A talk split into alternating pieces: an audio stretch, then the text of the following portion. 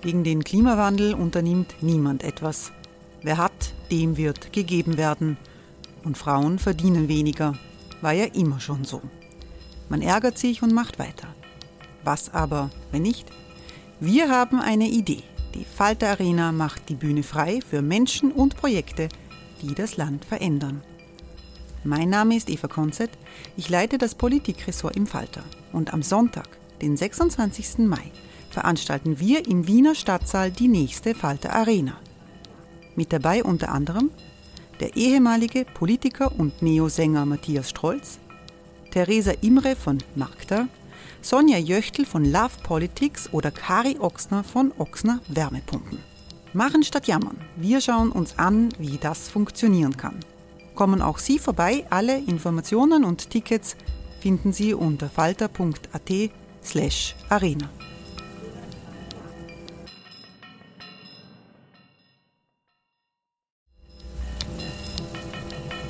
Falter-Podcasts werden durch Werbung unterstützt.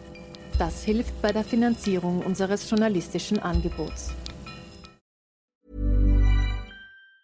Hey, it's Ryan Reynolds and I'm here with Keith, co-star of my upcoming film If, only in theaters May 17th. Do you want to tell people the big news? All right, I'll do it. Sign up now and you'll get unlimited for $15 a month in six months of Paramount Plus Essential Plan on us. Mintmobile.com slash switch. Upfront payment of $45 equivalent to $15 per month. Unlimited over 40 gigabytes per month. Face lower speeds. Videos at 480p. Active Mint customers by 531.24 get six months of Paramount Plus Essential Plan. Auto renews after six months. Offer ends May 31st, 2024. Separate Paramount Plus registration required. Terms and conditions apply if rated PG. Falter Radio, der Podcast mit Raimund Löw.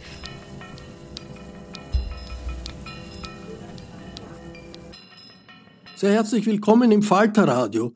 Die Klimakrise schief erzählt. Das ist der Titel dieser Sendung. Warum Hollywoods Öko-Thriller wie The Day After Tomorrow, Waterworld oder die deutsche Fernsehserie Der Schwarm daneben liegen, erklärt kenntnisreich und kurzweilig das Podcast- und Autorenduo Samira El-Quasil und Friedemann Karik. Die beiden Starjournalisten und Podcastmacher aus Deutschland haben ein viel diskutiertes Buch geschrieben. In diesem Buch beschreiben sie, wie entscheidend generell in der Menschheitsgeschichte die Interpretation von Themen ist, also das Narrativ einer Geschichte. Der Titel des Buches lautet Erzählende Affen, Mythen, Lügen, Utopien, wie Geschichten unser Leben bestimmen. Im Roten Salon des Wiener Volkstheaters nehmen sich die Medienprofis Samira El-Quasil und Friedemann Karik gekonnt die Mythen des Klimadiskurses vor. Quasi als ähm, Einführung, um auch so ein bisschen zu hören, was in diesem Buch steht und um es konkret zu machen, würde ich jetzt eine Stelle vorlesen ab Seite 397 in der Hardcover-Ausgabe, die so aussieht, mit der kann man äh, Menschen ähm, wehtun, tut es nicht. Es gibt inzwischen auch ein Taschenbuch, das ist ähm, ein bisschen dünner und günstiger, falls ihr nicht das große Ding wollt. Ähm, und es ist nach wie vor das Kapitel 10 in diesem Buch. Also wir haben vorher schon ganz kleines bisschen uns verlabert. Das ist immer, wenn man ein Buch schreibt und hinten dann keine Zeit mehr hat zu kürzen. verlabert, 400 Seiten lang. Ups. Sieht es, sieht es so, sieht oh, es so wir aus. was ganz anderes. Es sollte eigentlich ein Detektivroman werden und plötzlich weißt du, die Geschichte der Menschheit auf 500 Seiten. Es waren sehr viele Verdächtige. Ich, habe, ich schlage das auch immer wieder auf und ich kann mich beim besten Willen nicht daran erinnern, es geschrieben oder jemals gelesen zu haben. Kenn ich, kenn ich. Das ist echt immer wieder interessant. Naja, jedenfalls ähm, Kapitel 10 ist dann schon so ein Was bisschen hat denn der. Ghostwriter gemacht? Ich weiß es nicht. Eigentlich hat Maya Göpel unser Buch geschrieben. Ah, ja, lass es. ähm, Seite 379 ist dann Kapitel 10. Da haben wir schon so ein bisschen die Theorie, die Samira eben schon genialisch eigentlich in drei Sätzen zusammengefasst hat, eben auch schon erklärt und wenden diese Theorie, ja, alles ist Geschichten, der Mensch denkt in Geschichten, er kann gar nicht anders, es ist eigentlich wie Farben sehen, wenn wir in die Welt schauen, dann nehmen wir eben diese Geschichten wahr. Ähm, das haben wir angewendet dann auf verschiedene Felder. Zum Beispiel haben wir uns den Ismen äh, ähm, äh, zugewendet, Rassismus, Sexismus und so weiter. Und eben auch äh, dem Klima. Dem Klima als das ja, wahrscheinlich bisher größte, verflixteste Problem der Menschheit. Ähm, und dieses äh, äh, Kapitel Nummer 10 über das Klima heißt, äh, das Ende der Menschheit wird nicht im TV übertragen, woran Erzählungen beim Klima scheitern. Und dieser Abschnitt, den ich jetzt vorlese, trägt den Untertitel Das größte Debakel der Filmgeschichte. ich muss, ich kann es nicht so wie du. Ich habe ich hab nicht so eine Synchronsprecherstimme. Soll ich den Titel nur mit der Synchronsprecher? Nee, ist, nur, die, nein, den die, Titel, nur den Titel. Nee, nee nicht den Okay. Titel, sondern ähm, diese, diese, Ach so, diese den ersten Anfang, okay. drei Zeilen, weil es ist, Das nämlich, es ist, ähm, es ist so ein Insert in so einen Hollywood-Film. Und man, wenn man es vorliest, dann muss es so eine Hollywood, eigentlich die weibliche Robert Redford-Stimme brauche ich jetzt. Okay, krieg ich hin locker. Die Zukunft. Das Eis der Polarkappen ist geschmolzen, die Kontinente sind im Wasser versunken. Die wenigen, die überlebt haben, schufen sich eine neue Welt. Wow. Oh. Sollen wir den Film lieber gucken? Können wir so mal Schluss machen und den Film gucken. Nee, pst. Entschuldigung.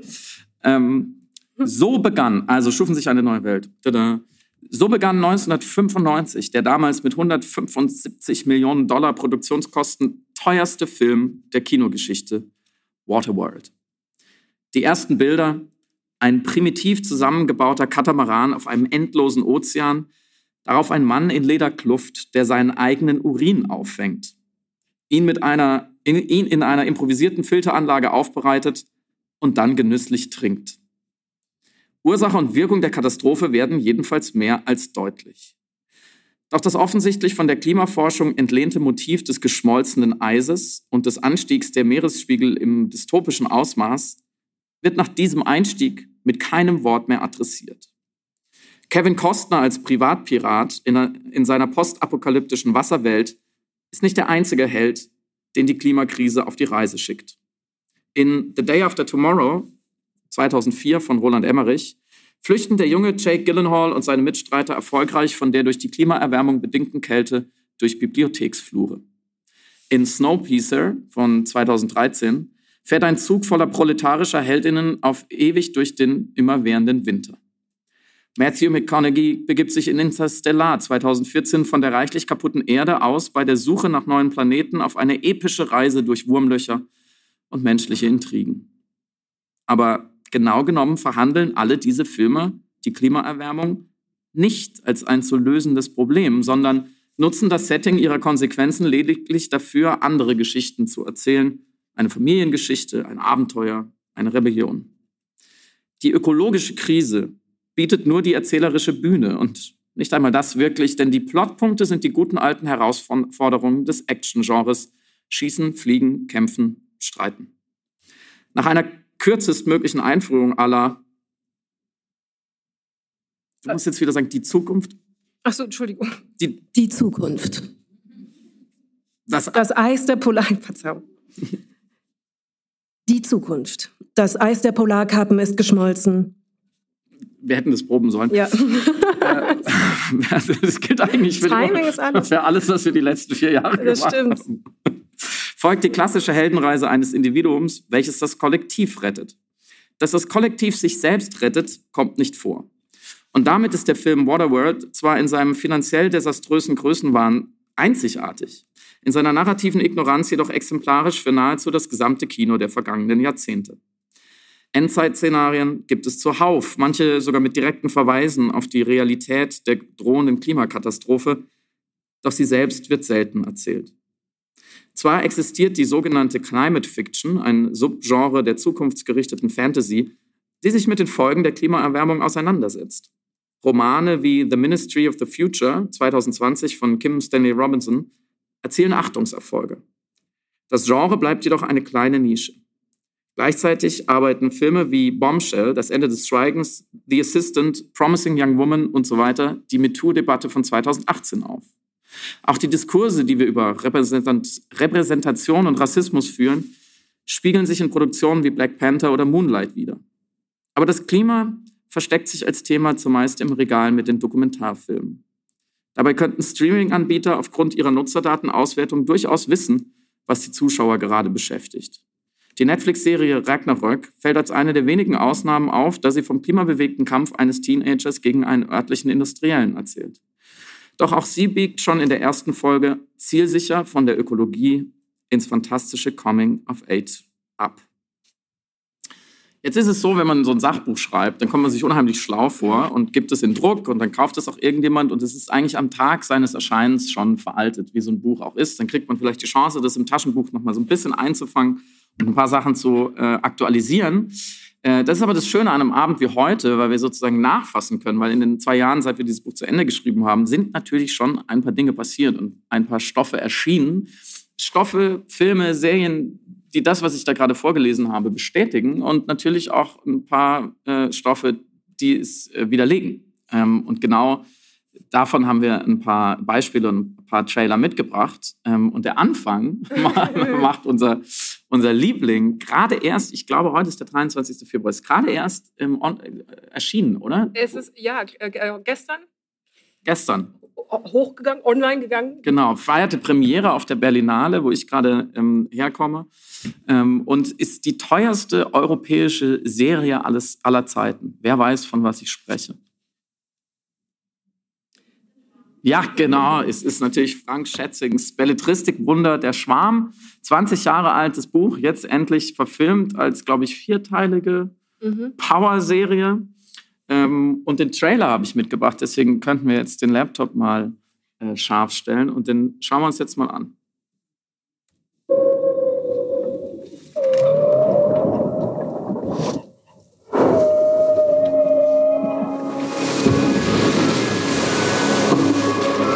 Are speaking about the same thing? The bacteria has infiltrated every source of water.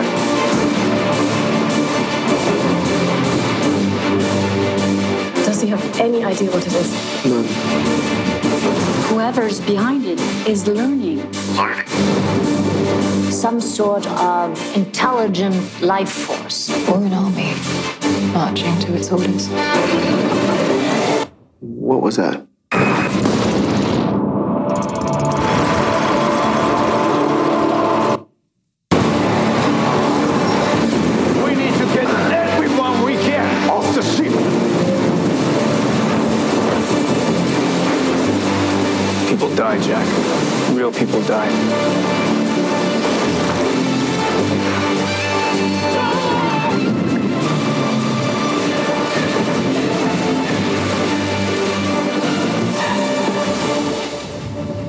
I would say to any invading force, I'd ask them to stop.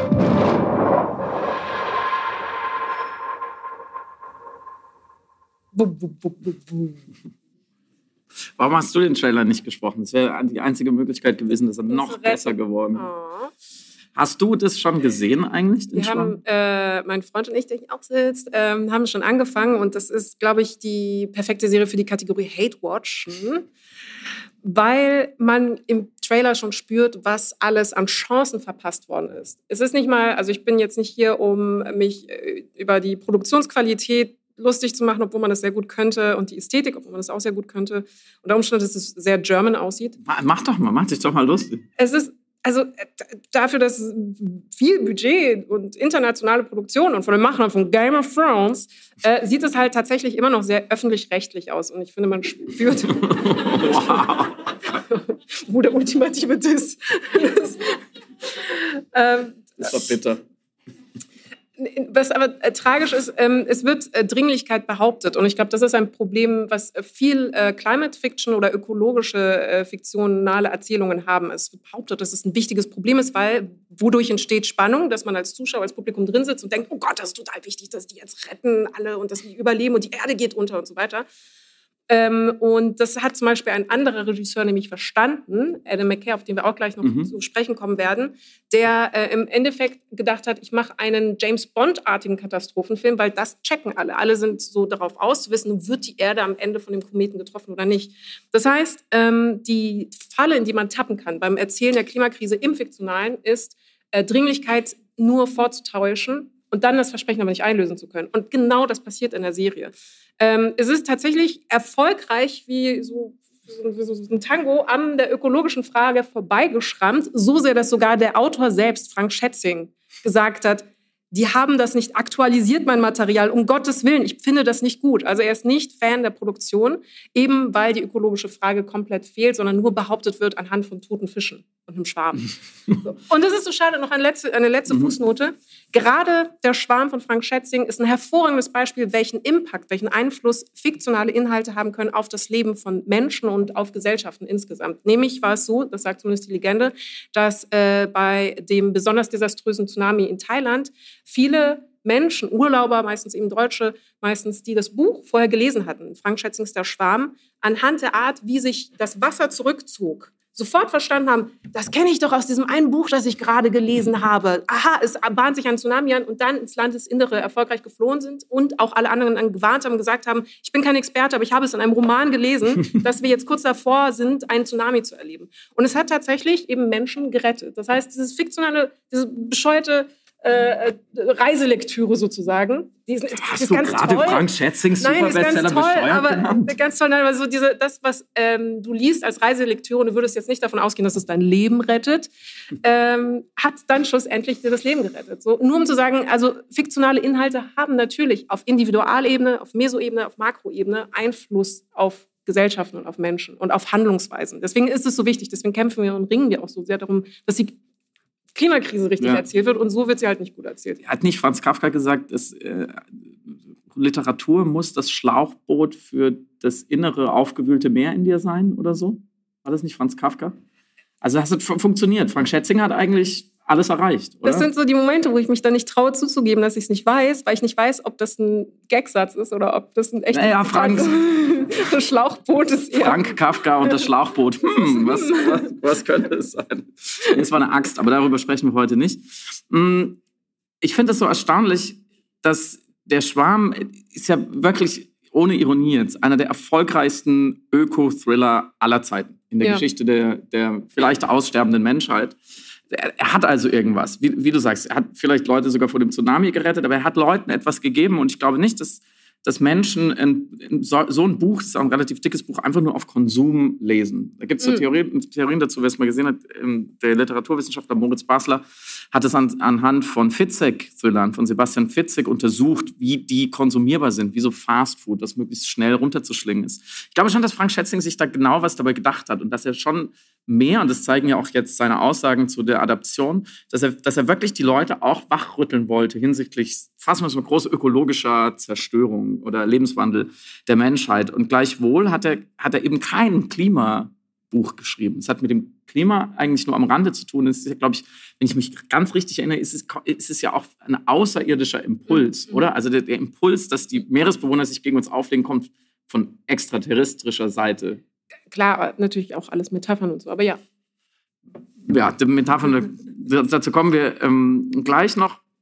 Aber das ist, deswegen haben wir den mitgebracht. Das ist ein super Beispiel für etwas, was hätte Klima sein können, aber nicht ist. Und ähm, wir haben in unserem Buch so ein bisschen nass forsch behauptet, dieser eine Satz beim Vorlesen, denke ich dann immer, Friedemann, war ein bisschen, bisschen bold, was ihr da geschrieben habt, ähm, dass, dass es diese Stoffe nicht gäbe oder diese Erzählung nicht gäbe. Und dann ist äh, im Sommer tatsächlich, gerade noch rechtzeitig für die Taschenbuchausgabe, wo wir es dann drin haben, eine Studie erschienen.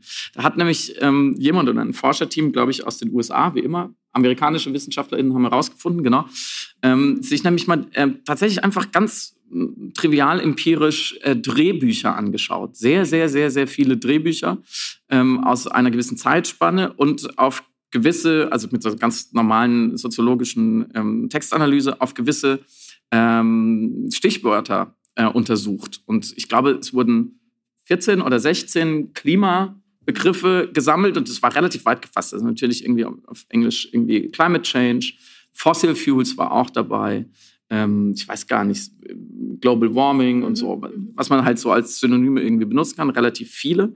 Und das Ergebnis war wirklich niederschmetternd und du kannst die Zahlen immer besser als ich, deswegen musst du das sagen. Also die Stichprobe äh, betrug 37.000 äh, Werke, die analysiert worden sind. Es handelt sich um fiktionale Ausarbeitungen zwischen 2016 und 2020.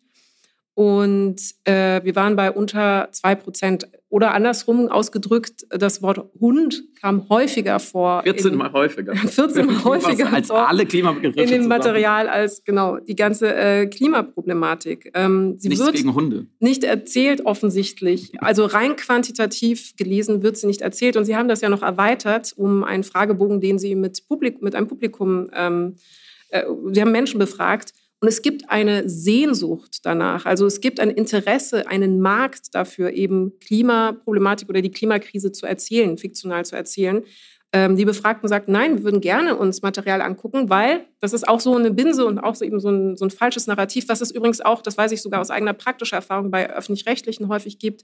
Ähm, Klammer auf, auch im Journalismus, by the way, Klammer zu, nämlich, dass äh, Klimakrise unsexy ist, schwer zu erzählen und verscheucht die ZuschauerInnen, verscheucht äh, potenzielle AbonnentInnen, verscheucht eben das Publikum. Und deswegen wird sich da nicht rangewagt, weil gesagt wird, ja, es äh, gibt spannendere Themen.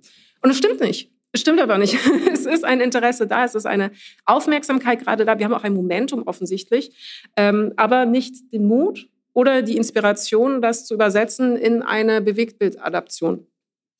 Das ist also die, der Zustand der fiktionalen Ebene des Kulturproduktes, was vielleicht erarbeiten könnte für Aufklärung, für Sensibilisierung, für was auch immer man erreichen will. Und auf der anderen Seite ist uns bei der Recherche auch zum Thema nochmal klar geworden, dass wir ja, wenn wir jetzt mal Hollywood und Netflix und so weiter außen vor lassen, dass wir ja auch im politischen oder einfach nur gesellschaftlichen Diskurs am, am viel zitierten Esstisch, wenn wir über das Klima sprechen, dass wir da ja auch nicht von einem narrativen Nullpunkt kommen. Dass wir ja auch nicht mit perfekter Information alle irgendwie Informationssymmetrie, jeder weiß Bescheid über die Klimakrise, die Ursachen, die möglichen Lösungen. Und dann trifft man sich in der, an der heimischen Agora und da wird es ausdiskutiert und dann findet man schon irgendeine Lösung.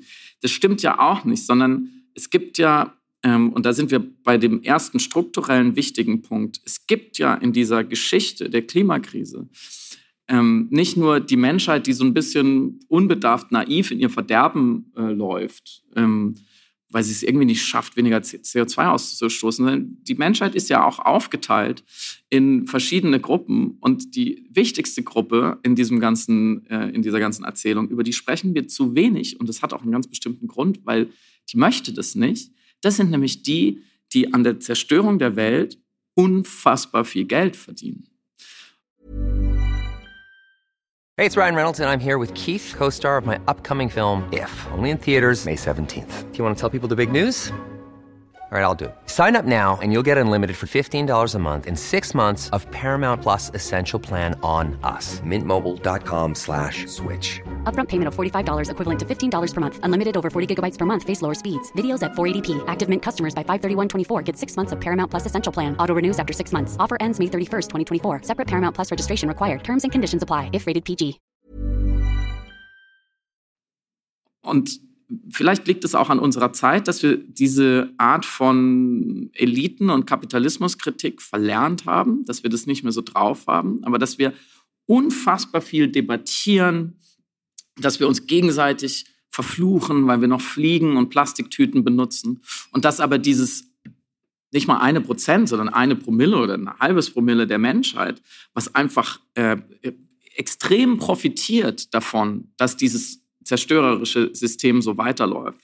Dass das in den allermeisten Fällen ausgeblendet wird oder so am Rande mitläuft und man so die Schultern zuckt, ja, die Ölkonzerne, es wäre irgendwie blöd, dass die das machen, aber kann man jetzt auch nicht so richtig viel dran ändern. Und das liegt unter anderem auch daran, dass die einfach sehr, sehr früh als erstes im ersten Schritt gewusst haben, was da passiert. Also man erinnert sich zum Beispiel an jetzt wieder diese Meldung, dass äh, endgültig bestätigt wurde, dass ExxonMobil, ähm, der sympathische Ölkonzern von nebenan, schon in den 1970er Jahren extrem gute Klimaforschung betrieben hat. Die hatten so eine interne Forschungsabteilung, die wollten natürlich wissen, was könnte da vielleicht langfristig unser Geschäftsmodell bedrohen. Die wussten also sehr genau Bescheid. Im Nachhinein haben sich deren Projektionen also wirklich auf das 0,1 Grad Erwärmung genau bewahrheitet. Sie haben also wirklich State-of-the-Art-Forschung, die könnte man so in den IPCC drucken. Ähm, die haben das halt nur nicht erzählt. Wir haben es natürlich unter Verschluss gehalten, jahrzehntelang, haben es negiert, haben sogar gegenteilige Studien finanziert, haben Thinktanks finanziert, haben Lobbyisten äh, finanziert, haben PR-Manöver zitiert, um die Forschung, von der sie selber wussten, dass sie stimmt und dass sie unfassbare Zerstörung bringen wird, um die Forschung sozusagen selbst zu unterdrücken. Ähm, und das ist so ein Beispiel, wo man merkt, naja, wie wir von der Klimakrise reden, wie wir davon erzählen, welche, welche narrativen Modelle wir da bauen, ist extrem beeinflusst von den Antagonisten, die wir aber als Antagonisten oft genug noch nicht identifizieren. Und da könnte man jetzt sehr, sehr viele Beispiele bringen. Wir haben auch eins im Buch vom, das kennt ihr sicher alle, vom CO2-Fußabdruck, wo man dann sagen würde, ah, der CO2-Fußabdruck, der ist irgendwie sinnvoll, weil da kann ich messen, was ich so verbreche sozusagen. Ähm, und den kann ich den minimieren oder zumindest verringern. Der CO2-Fußabdruck, dachte ich immer, hat, den, den hat Greenpeace erfunden. Oder wenigstens die Grünen oder sonst irgendjemand aus dem Lager. Das stimmt überhaupt nicht. BP. BP. Aber pff, Lerum Larum, ist völlig egal. Frankenstein oder der Golem kommt aufs Gleiche raus. Ähm, und zwar aus einem einzigen Grund, um die Verantwortung für die ganze Miserie von ihnen auf uns zu schieben. Weil in dem Moment, wo ich mir über meinen CO2-Fußabdruck Gedanken mache und ob ich jetzt noch nach Mallorca fliegen darf und ob mein Nachbar dieses Jahr schon dreimal nach Mallorca geflogen ist, wo er auch zwei Autos hat, rede ich nicht mehr über BP und über die hunderte Millionen und Milliarden Dollar, die mit der Zerstörung der Welt verdient werden.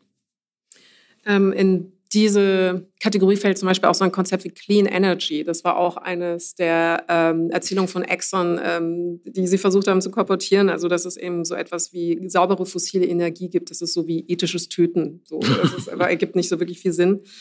Und das Interessante an der Klimaheldenerzählung, die ja der CO2-Abdruck schlussendlich ist, ist, dass sie unglaublich kompatibel ist mit unserer narrativen Art zu denken. Du hast die Antagonisten genannt, aber auch die Protagonisten. Das Heldenmomentum ist für uns sehr wichtig, weil in dem Moment, wo wir das Gefühl haben, keine Selbstwirksamkeit zu haben, nichts machen zu können, ohnmächtig zu sein, in Anbetracht der äh, überwältigenden Größe, die diese Jahrhundertaufgabe der Menschheit nun mal hat für ein Individuum, ähm, sind wir dazu, sind wir versucht, kurz innerlich aufzugeben oder in Fatalismus zu verfallen oder in Verdrängung oder einfach ja, zu sagen, was soll ich denn als einzelne Person machen? Und dann kommt quasi ein, äh, äh, ein äh, BP und sagt, hier der CO2-Abdruck, das kann dich zum persönlichen Klimahelden machen. Ganz alleine kannst du die ganze Welt retten, wenn du nur genügend Stoffbeutel immer bei dir hast und weniger fliegst. Und natürlich ist der Nebeneffekt, dass man dann anfängt, Leute zu antagonisieren, die eben nicht genau diese heroischen, noblen, moralisch anerkannten Taten an den Tag legen. Und da kommen wir auch gleich noch dazu. Dann sind wir wieder in der Situation, dass dann KlimaaktivistInnen dafür angegangen werden, als normale Individuen in einer kapitalistischen Gesellschaft zu leben äh, und dann anscheinend einen performativen Widerspruch reproduzieren, dadurch, dass sie sagen, wir sind für Klimaschutz und ihnen dann gleichzeitig vorgeworfen wird, ja, aber dein CO2-Abdruck ist nicht gut. Ich habe nämlich von BP gelernt, dass das super wichtig ist, dass wir alle auf unseren CO2-Abdruck achten. Und stattdessen gehen wir da aufeinander los, statt irgendwie fucking BP zu Rate zu ziehen.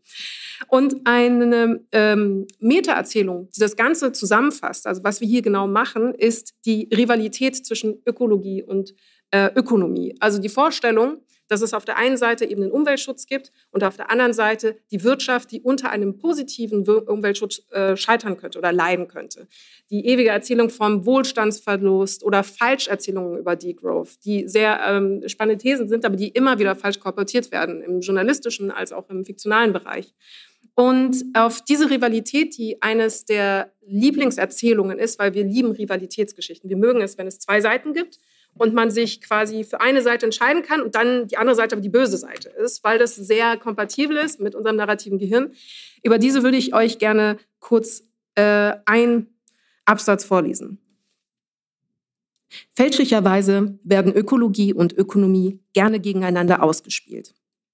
Erstens, weil der Masterplot, Masterplots bezeichnen eben ähm, erzählerische Überformen. Also es gibt eben die Rivalität, äh, die Coming-of-Age-Geschichte, die Aufstiegsgeschichte und so weiter, die Flucht, die Jagd.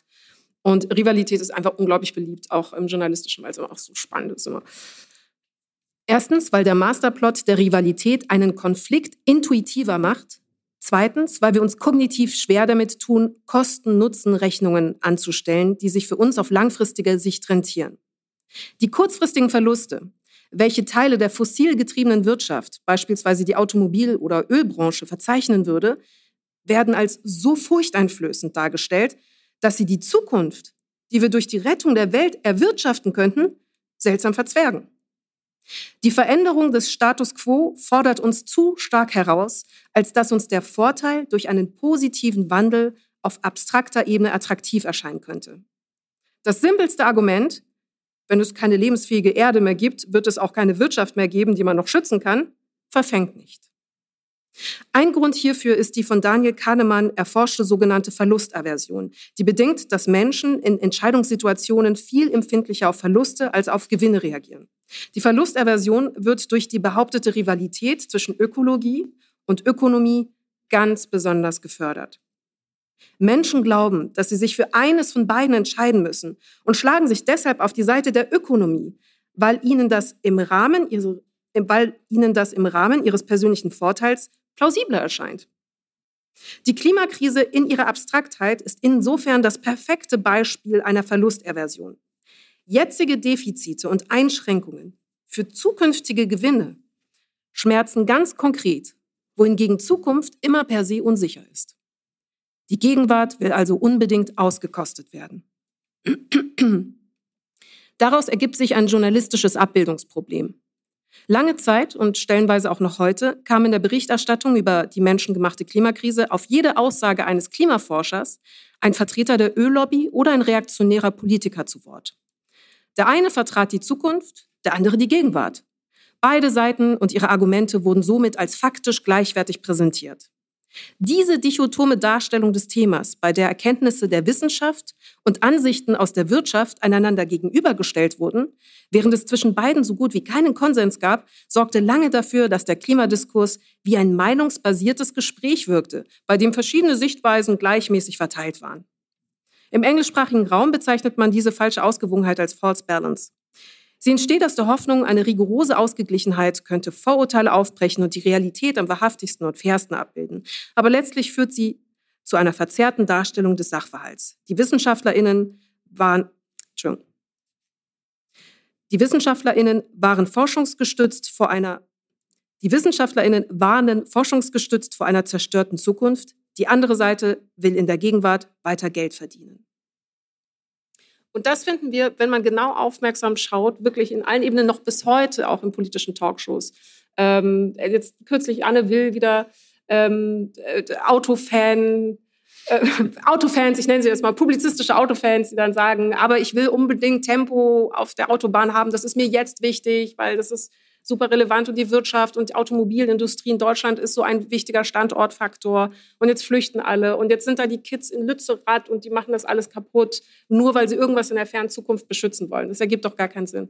Und aus ihrer Perspektive ist das natürlich die logischste, ökonomischste und sinnvollste Handlung. Aber auf größer Ebene gedacht, also nicht narrativer Ebene gedacht, nicht in Rivalitätsdenken gedachter Ebene, ergibt es mathematisch, ökonomisch, gesellschaftlich, soziologisch und auch äh, existenziell keinen Sinn. Das ist der, immer der Punkt ähm, an, an so einem Abend, wo ich zum ersten Mal aufpassen muss, dass ich nicht irgendwas kaputt schlagen will, weil es so, auch so paradox wird und so unnötig, weil genau diese Art von Denke man könnte sagen, vielleicht sogar Ideologie, die, die in Deutschland ja auch sehr, sehr, sehr, sehr lange Wirtschaftspolitik bestimmt hat. 16 Jahre Angela Merkel mit dem personifizierten Ja-Aber-Politiker Peter Altmaier, der dann immer gesagt hat, ja, ist alles wichtig, aber Arbeitsplätze, aber Wirtschaftsstandort, Arbeit, Automobil- und Zulieferindustrie. Also diese ganzen Schlagworte, wo man vielleicht auf den ersten Blick denkt, ja, hm, hat er vielleicht recht, ist ja auch wichtig, dass die Leute Arbeitsplätze haben. Und hintenrum wurde dann die Solar- und die Windindustrie kaputt gespart, die inzwischen halt mindestens genauso viele Arbeitsplätze bringen würde wie vielleicht die Autoindustrie, wenn man sie behalten hätte. Und ähm, das Traurige ist ja, dass diesen Leuten seit Jahrzehnten so etwas wie Wirtschaftskompetenz zugesprochen wird. Mhm. Dabei ist das ja, verkörpern sie ja genau das Gegenteil davon, wie du es gerade schon dargelegt hast. Und im Endeffekt ist es ja Veränderungsfeindlichkeit, die sich tarnt als Wirtschaftskompetenz.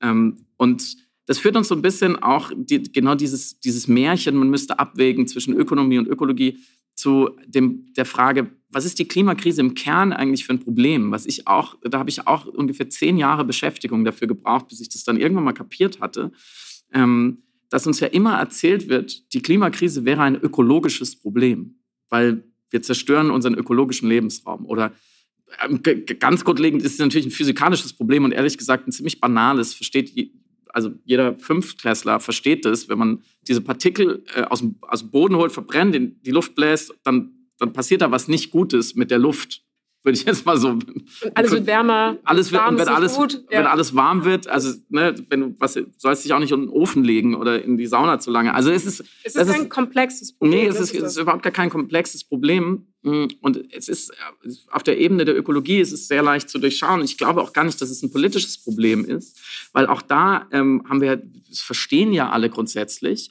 und wir haben ja super viele Lösungen auch. Wir haben sehr viele schlaue Leute, die uns Lösungen präsentieren. Man könnte ja aber mal damit anfangen in einem gewissen Tempo. Es ist im Kern einfach ein ökonomisches Problem. Unsere Wirtschaftsweise ist das Problem und deswegen äh, waren wir auch so froh, dass wir hier unter diesem äh, Motto an diesem Wochenende eingeladen wurden, weil wir das Gefühl haben, dass äh, endlich mehr und mehr Leute an mehr und mehr Stellen des Diskurses das verstanden haben, sagen, wir müssen überhaupt nicht, wir müssen überhaupt nicht über, über, über die Luft sprechen oder über diese Partikel. Wir müssen darüber sprechen, warum man so unfassbar viel Geld damit verdienen kann, das kaputt zu machen. Und warum eben deswegen diese wirtschaftlichen Narrative immer wieder verfangen und welche Angst da auch dahinter steckt. Ähm, und wer die befeuert. Denn jetzt überlegen wir mal, jetzt seien wir mal ganz kurz utopisch. Samira und ich machen noch ein paar solcher Abende in ganz Deutschland und dann sagen ganz viele Leute, ah, jetzt haben wir es verstanden. Und das ist doch unser Ziel, oder? Das, ja, das ist unsere Mission. Mission, ja. Langfristig. Äh, und dann wird, dann wird alles gut. Ja. Sagen, und dann, und dann, dann, ändern, dann ändern wir das halt, was zu ändern ist. Dann ist die, also die ganz banale äh, wirtschaftliche Realität für so einen durchschnittlichen Ölkonzern oder Energiekonzern oder wer da alles, auch alles dranhängt, die verdienen einfach sehr viel weniger Geld, wenn vielleicht auch gar keins mehr. So, irgendwo in diesem Korridor. Und jetzt ist es so, und ähm, das habe ich auch, wie gesagt, erst spät verstanden. Das ist auch völlig banal für vielleicht für einen äh, BWLer, der ich nicht bin.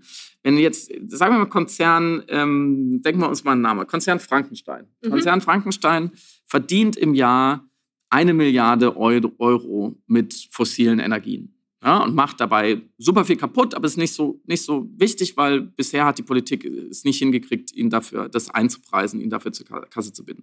Jetzt kommen da so AktivistInnen und so WissenschaftlerInnen und vielleicht auch manche PolitikerInnen und sagen, so, wir machen jetzt Gesetze, äh, wir nehmen dir jetzt ein bisschen von der Kohle weg, damit wir die Schäden ähm, begrenzen. Und du, du verdienst jetzt nicht mehr eine Milliarde Euro im Jahr, sondern danach verdienst du jetzt nur noch 900 Millionen im Jahr. Also wir nehmen dir 10 Prozent weg. Verdienst immer noch richtig viel. Aber es, ist, es tut Frankenstein natürlich weh. So, und was machen die jetzt?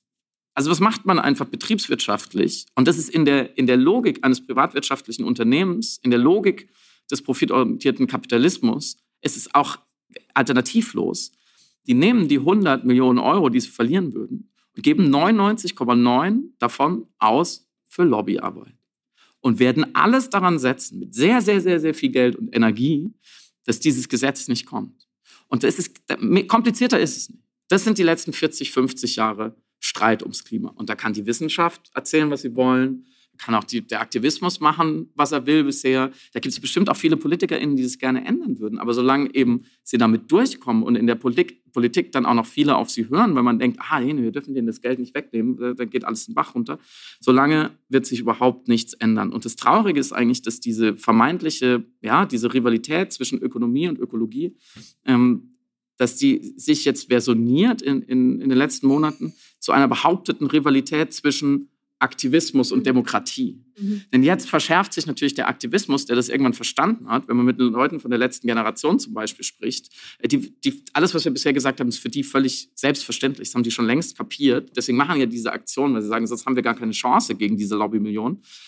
Und die werden jetzt als die neuen Antagonistinnen dargestellt. Die sind jetzt die, die unsere Demokratie bedrohen. Ja, unsere, das, da steckt ja auch schon so ein Narrativ drin, dass unsere Demokratie gut funktionieren würde und wir sie beschützen müssen, mhm. was an sich ja stimmt, aber man muss schon gucken, wer jetzt wirklich ein Feind der Demokratie ist und wer nicht. Und das wiederum zieht sich durch bis in die Fiktionalisierung. Denn ich würde jetzt mal nassforsch behaupten, da habe ich jetzt keine Empirie, es gibt mehr Filme und Serien über Ökoterrorismus und Aktivismus als über die eigentliche Klimazerstörung.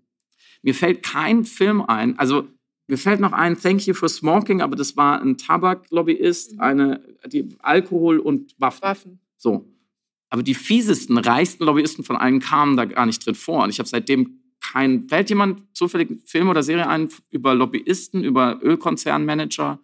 Sowas wie Lord of War mit Nicolas Cage, aber mit Öl statt mit Waffen. So, das fehlt. Und im Gegenteil dazu gibt es von den vermeintlichen Antagonistinnen und Aktivistinnen relativ viel Stoffe. Zuletzt, jetzt gerade ganz frisch rausgekommen, eine deutsche Serie, ähm, die heißt A Thin Line. Und äh, von der haben wir euch aus genau diesem Grund auch den Trailer mitgebracht. Den schauen wir jetzt. Ich will nicht, dass es kein sauberes Wasser mehr gibt und dass die Luft uns krank macht. Ich will keinen Krieg um Essen und Trinkwasser und dass wir an Hitze oder Überschwemmungen sterben. Aber wenn wir nichts machen, dann gibt es kein Zurück. Meine Schwester und ich, wir sind Climate Leaks. Die 100 größten Klimasünder Deutschlands. Wir brechen heute Abend mit deiner Hilfe ins Verkehrsministerium ein. Wir wollen rausfinden, wer hinter Climate Leaks steckt. Die ermitteln gegen uns. Ihr seid Climate Leaks? Dein Aktivismus ist viel zu langsam, merkst du das nicht? Doch. Tick, tack, Während wir hier sitzen, verlieren Millionen von Menschen ihr Zuhause. Gehörst du zu denen? Wenn ich Ja sage, was machst du dann? Ich muss den Fall abgeben. Das sind meine Patenkinder. Wir müssen so laut werden, dass uns niemand mehr überhören kann. Was habt ihr vor? Stellt euch vor, alle Arschlöcher würden Schiss kriegen, weil wir uns von denen umbringen. Deine Schwester vertraut dir. Wir brauchen Zugriff auf die Sicherheitspläne. Wir brauchen Zugriff auf deine Schwester. Sie müssen mit uns zusammenarbeiten. Wenn Sie es nicht tun, dann sterben wir gleich ganz viele Menschen. Wir können jetzt nicht mehr zurück, ist dir das klar? Ich war über Jahre auf jeder Demo. Aber irgendwann checkt man halt, dass das alles eh nichts bringt. Es wird immer Opfer geben. Was? Wenn du das noch nicht kapiert hast, dann geh! Hex und spring Sachen in die Luft. Hast du doch gesehen. Das hältst du für richtig? Was wir machen, ist Notwehr. Vertraust du ihr? Bini, du musst es nicht machen. Doch, ich muss es machen, weil sonst keiner macht.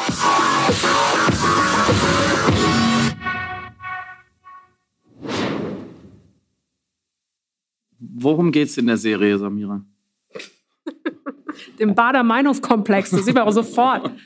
Das habe ich tatsächlich beim Schauen gedacht. Also man könnte alles, äh, jedes Mal, wenn das Wort irgendwie Umwelt oder Klima kommt, äh, einfach ersetzen durch irgendwie RAF oder irgendwas. Dann, also würde der Trailer genauso gut funktionieren, weil das zeigte halt, es geht nicht um die Ökologie. Hier geht es um ein Zeigen einer Radikalisierungsgeschichte einer Person, die äh, mit äh, antidemokratischen Mitteln offensichtlich den Status quo in, äh, herausfordern möchte.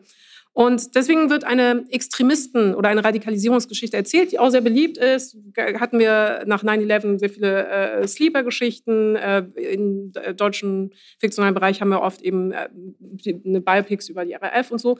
Aber es, im, im Kern geht es nicht um die ökologische Frage. Und das Interessante hierbei ist auch, man versteht natürlich auf erzählerischer Ebene, was die Idee dahinter war, also die, ähm, die Klimakrise anhand von Protagonisten, Antagonisten zu erzählen. Aber hier ähm, geht es einfach um Klimaterroristen, ganz klassisch. Also es sind ja offensichtlich die Bösen sozusagen. Und ich habe mich gefragt, wenn man das abgleicht mit der Realität äh, des Klimaaktivismus, den man gerade hat. Also sie werden. Die, das, die sind ja alle so, das wissen wir. Ja, die sind alle genau Eigentlich so, sind die alle klar, so. die sind sofort. Ähm, äh, dann, mh, wie soll ich sagen, wir, wir erleben einen friedlichen, äh, souveränen Protest, der bestimmte Mittel des zivilen Ungehorsams benutzt, ähm, um sich Gehör zu verschaffen, aber die Mittel sind nie antidemokratische Mittel oder Mittel, die dazu ähm, anleiten sollen, den demokratischen Kern von innen auszuhöhlen, sondern es geht darum, sich Gehör zu verschaffen und Druck auf die Politik zu erhöhen. Und ich frage mich, wenn man diesen Trailer jetzt in 30 Jahren sehen würde, und wir haben mittlerweile die Konsequenzen der Klimakrise deutlich zu spüren bekommen, wir gucken uns diesen Trailer an, was, wie wir dann auf diesen Trailer gucken und sagen, warum wurden die, warum wurden die AktivistInnen damals dargestellt, als seien das halt wirklich bombenlegende Terroristen, die irgendwelche Leute irgendwie abschlachten wollen oder sowas. Na, Die, die Frage kann man aber über das gesamte 21. Jahrhundert bisher sagen, oder? Ja, aber in ist- 30 Jahren. Wenn noch jemand so- da ist, Aber es ist hier lachen. so, evident, weil wir über Formen des zivilen Ungehorsams heute historisiert ja anders sprechen. Also wenn wir zurückblicken und sagen, es gab verschiedene Formen, äh, nehmen wir den Civil Rights Movement oder äh, noch äh, die Suffragetten oder sowas, dann blicken wir mit einem historischen Blick darauf. Und wenn man uns dann einen Trailer schicken würde und sagen würde, ja, und so hat man die damals gelesen, dann würden wir sagen, aber warum? Die wollten doch etwas Demokratisches, die wollten doch einen Umweltschutz, die wollten doch Menschenschutz, die wollten doch Klimagerechtigkeit. So, und dann ist das der Trailer. Aber wie gesagt, hier sind wir wieder und das ist gar nicht mal so, um jetzt drauf rumzubashen, auch weil ich hier eine enttäuschte äh, Serie, deutsche Serienschauerin spricht. Ähm, ist, die, die Diskrepanz ist immer noch im Erzählen der Klimakrise. Und man merkt quasi alle Versuche, irgendwie das zu konkretisieren, zu personalisieren, zu, in die Spannung reinzukriegen künstlich, aber es wird eben auch hier deutlich sichtbar, dass das auf die falsche Art und Weise gemacht wird und im Grunde genommen dem Thema nicht gerecht wird. Jetzt ist es natürlich eine fiktionale Serie und Fiktion darf erstmal alles. Und ähm, ich, ich, gebe auch ehrlich zu, ich habe die Serie jetzt nicht in, in, ganz, in Gänze gesehen, aber es fällt schon auf, dass jetzt auch zum Beispiel in diesem Trailer es nicht für wichtig erachtet wurde, vielleicht einen von denen zu zeigen, wegen dem das ganze Problem erst überhaupt ausgelöst ist. Also es könnte ja auch mal so ein Ölmanager ja. durchs Bild laufen. Eigentlich so ein eiskaltes Schwein einfach. Das sind ja auch interessante Figuren. Aber es ist eine, eine ganz komische Auslassung. Das wird dann mhm. nicht gezeigt. Stattdessen wird e-, eben eher nach der Ethik des Aktivismus gefragt, der Ethik des Widerstandes, anstatt mal zu fragen, was hat eigentlich der Ölmanager für eine Ethik? Ja, und was können wir darüber erzählen? Und wie können wir das kritisieren? Wie können wir das vielleicht auch verstehen? Ja, das sind ja durchaus auch Motive oder Tropen oder, oder, oder Vorbilder. Ich denke dann immer an Wall Street oder so. Also da, war ja, da konnte man ja auch mal so einen Finanzkapitalisten-High in seiner ganzen Gier, in seiner ganzen Ekelhaftigkeit unterhaltsam darstellen. Ich glaube, in der Ölbranche, in der fossilen Branche würde man diese Leute auch finden. Mm, und das äh, bietet sozusagen die Überleitung in unser zweites Narrativ, in unser zweites äh, Klimamärchen für Erwachsene, ähm, wo es nämlich um eine andere Antagonisierung geht, die wir auch schon angeschnitten haben, die durchaus passiert. Also es wird durchaus schon ein Feind oder Feindbild, Feinder aufgestellt in dieser Erzählung über die Klimakrise. Es sind nur sehr unfruchtbare, wenn nicht sogar die falschen sind, nämlich wir alle. Das zweite Narrativ laut, lautet, wir werden verzichten müssen und Dinge werden verboten. Der Icarus-Plot. Der Icarus-Plot. So, Samira erklärt gleich, warum. Ähm, wer vielleicht unseren Podcast hört oder das Buch ausgelesen hat, weiß, dass ich dann an der Stelle immer zu einer Suada ansetze äh, hinsichtlich des Verzichtsdiskurses. Das erspare ich uns heute ähm, und versuche es nur in einem Satz zu fassen. Was wir vorhin auch schon hatten mit, wer fliegt noch und welcher Nachbar hat welche Autos. Diese Erzählung, dass wir alle miteinander schuld sind an der Klimakrise, die trägt natürlich einen wahren Kern in sich. Ja, natürlich ist es äh, mein Leben sicherlich auch nicht optimal. Ich bin neulich nach Mexiko und wieder zurückgeflogen. Das konnte man sich natürlich sparen hinsichtlich CO2-Ausstoß. Es gibt auch Leute, die das nicht mehr machen. Das respektiere ich auch. Nur der zweite Teil der Erzählung stimmt nicht, nämlich dass weil ich mit daran schuld bin, kann ich es auch lösen. Das ist eben diese falsche Heldenerzählung, von der ähm, Samira vorhin gesprochen hat. Und deswegen ist auch dieses dieser Verzichtsdiskurs, glaube ich, einer der größten Fehler der, sagen wir mal, grünen oder auch linken Bewegung, dass man sich das hat aufdrücken lassen, äh, anstatt eben über die wahren Schuldigen, zu sprechen, weil man dann nämlich in, sozusagen in die Falle läuft, äh, dass die Menschen sich fühlen wie Prometheus, dem das Feuer wieder weggenommen wird. Oder eben Icarus, der zu nah an die Sonne fliegt und ähm, der, dessen Wachs an den Flügeln natürlich schmilzt. Weil die Vorstellung ist, dass wir den Wohlstand und die Technologie, die wir ja gerade benutzen, uns erarbeitet und deswegen verdient haben. Das ist ein, eine äh, zivilisatorische Prämisse, die wir so verinnerlicht haben gesamtgesellschaftlich. So, was wir jetzt erreicht haben, das ist unseres, das darf man uns nicht mehr wegnehmen, weil da haben wir Generationen vor uns und wir jetzt alle eben hart an diesem Wohlstand, der dann immer äh, proklamiert wird, hart daran gearbeitet. Und jeder, der das in Frage stellt, indem er mal sagt, hm, könnten wir irgendwie die Systeme ändern, könnten wir vielleicht Umverteilungen äh, überlegen oder könnten wir auf erneuerbare Energien umstellen oder könnten wir die Technologie irgendwie anders anpassen. In irgendeiner Form können wir wenigstens darüber sprechen, weil wir haben eine Dringlichkeit, darüber zu sprechen und eine Lösung zu finden. Jeder, der das also auch nur wagt, irgendwie in Frage zu stellen, gilt als jemand, der diese diesen Wohlstand, diese Technologie, die wir uns so hart erarbeitet haben, uns wegnehmen will. Und in dem Moment, wo wir das Gefühl haben, dass man uns etwas wegnehmen will, weil wir zu nah an die Sonne geflogen sind, reagieren wir mit Reaktanz, reagieren wir äh, mit Panik, äh, mit Verlustangst und halten natürlich die Person, die das eben in den Raum geworfen hat, für den eigentlichen Bösewicht, für den Antagonisten. Natürlich ist das eine sehr bequeme Erzählung, weil es uns erlaubt, eben unverändert zu bleiben. Also wir müssen keine transformatorische Leistung, die wichtig ist ja für unsere Entwicklung, ähm, er erfolgen lassen, sondern können einfach behaupten, nein, du bist der Böse, wenn du musst dich mir erklären, wenn du mir meine Flügel kappen möchtest. Und das funktioniert in konservativer, in reaktionärer Politik fantastisch. Äh, äh, Right-Wing äh, nutzen das die ganze Zeit in den USA, in Deutschland in konservativen Kreisen und auch neoliberalen Kreisen benutzen es natürlich auch immer als ständiges Motiv äh, die Grünen als die Verbotspartei, die Klimaaktivistinnen als äh, total lustbefreiende äh, Klima. Ähm, Sünd, nicht Sünde, aber sagt man, so religiös aufgeladene, dogmatisch seiende, sich selbst geißeln wollende äh, Eremiten, die wollen, dass keiner mehr Spaß hat, niemand mehr nichts essen darf, nichts sehen darf, nichts trinken darf, kein Leben mehr haben darf. So, und das ist die vollkommen falsche Erzählung, aber leider hat sich die Grüne zu Beginn eben darauf eingelassen. Sorry? Nein, nein. Die Leute sind noch da, Samira. Das ist ein ja, gutes Nein, nein, ich, ich, ich, wollte es aufgreifen. Ich habe nur akustisch nicht verstanden. Aber ja, die, genau, oh, die Klima oh, genau. sehr, sehr die Klimataliban.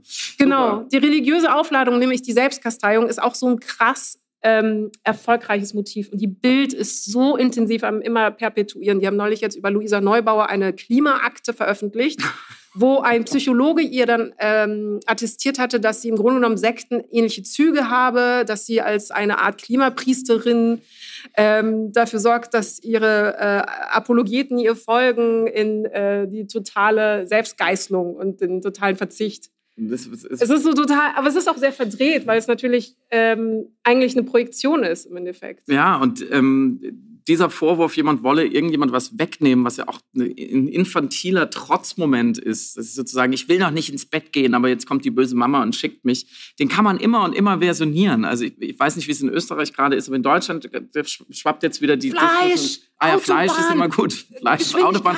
Auto, Auto ist wirklich, die erinnern mich dann, diese Friedrich Merz, Christian Lindner, erinnern mich wirklich an mich selber mit fünf, wenn mir jemand die Matchbox-Autos weggenommen hat. Da habe ich auch geschrien, das fand ich auch nicht gut und das kann man immer und immer wieder auflegen. Zuletzt jetzt mit dem, mit dem wieder auf einem flammenden Streit um das Aus des Verbrennermotors. Ja, Markus Söder ist da auch ganz groß damit. Und es wird ja inzwischen irrwitzig, weil die allermeisten Autokonzerne schon längst beschlossen haben, mhm. dass sie aus dem Verbrenner aussteigen, mit sehr, sehr guten Gründen. Aber man kann halt immer noch trotzig damit mobilisieren, mit diesem, mit diesem Vorwurf, irgendjemand würde irgendetwas wegnehmen wollen, was man unbedingt braucht. Edeka-Boykott jetzt. Ja, genau. Ja, genau, absolut. natürlich. Ähm, es verfängt natürlich auch. Wir machen jetzt was, ähm, was uns abhebt von anderen Sekten und religiösen Zusammenkünften. Wir machen nämlich jetzt eine kurze Pause. Sagen wir mal 15 Minuten, könnt ihr was trinken und euch ein bisschen ähm, unterhalten. Und äh, dann sehen wir uns gleich wieder mit dem nächsten Trailer zu Don't Look Up. Vielen Dank bis hierher. Danke. Bis gleich.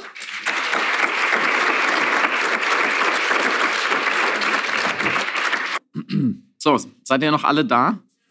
Ja, wirklich. Ich kann, guck mal, neben euch ist kein Platz leer geblieben. Irgendjemand, der sagt, was, was diese, diese Ökofaschisten, die sollen nach Hause gehen. Nee? Okay. Die Taliban. Schön. Also dann ist die Frage, Wien seid ihr da, damit beantwortet. Sehr gut. Wir kommen äh, zum dritten äh, Märchen für Erwachsene des Klimas, zum dritten Klimanarrativ.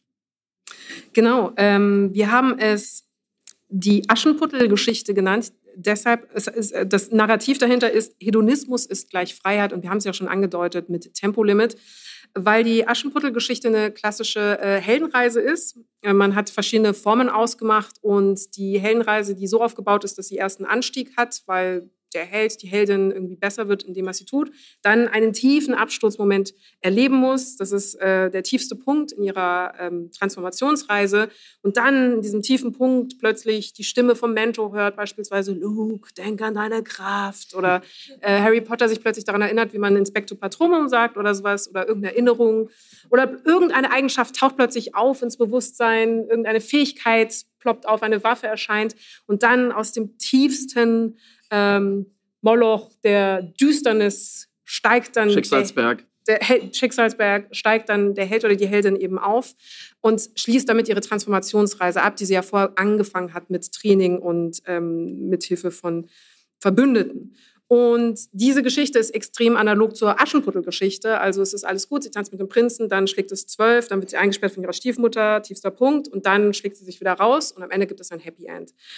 Und die Hedonismus äh, ist gleich Freiheitsgeschichte, die wir auch eben viel korportiert sehen in Massenmedien, aber auch im fiktionalen Bereich. Also der Umstand, dass wir dadurch, dass wir unsere Freiheit ausleben, also die Errungenschaften der Zivilisation feiern als was ganz Tolles und Großartiges, was es ja auch ist, das muss man ja auch festhalten, äh, negiert man aber im gleichen Moment eben das abstraktere Denken über die Probleme der Klimakrise.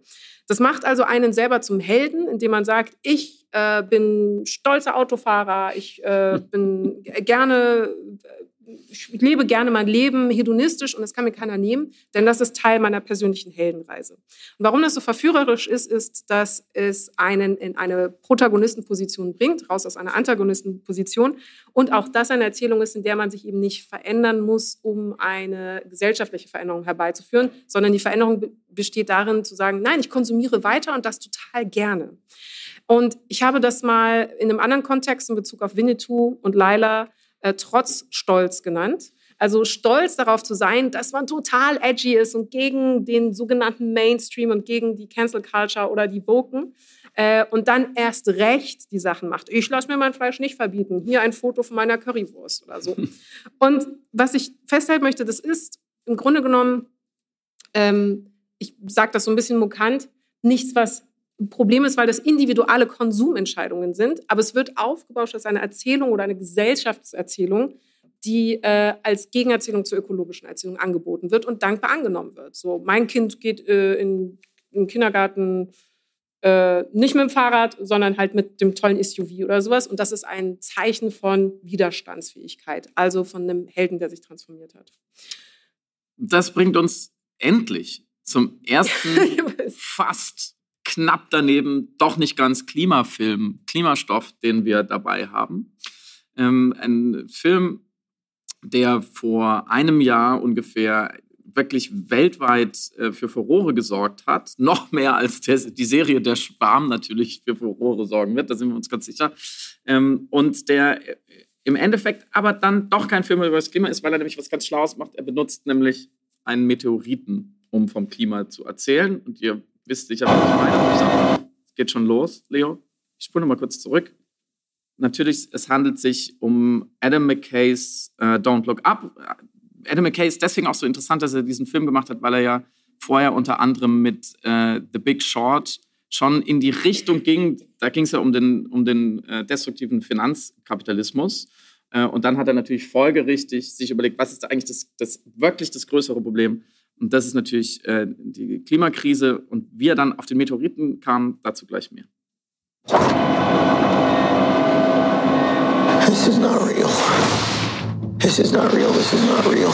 This isn't happening. Kate, uh, tell me this isn't really happening. I hear there's uh, something you don't like the looks of. We discovered a very large comet. Oh, good for you. It's headed directly towards Earth. Can you see it?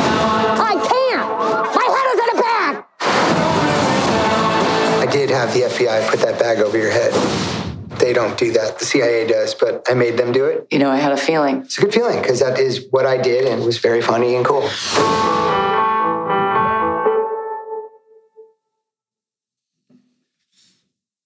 So, sind LiteraturwissenschaftlerInnen anwesend?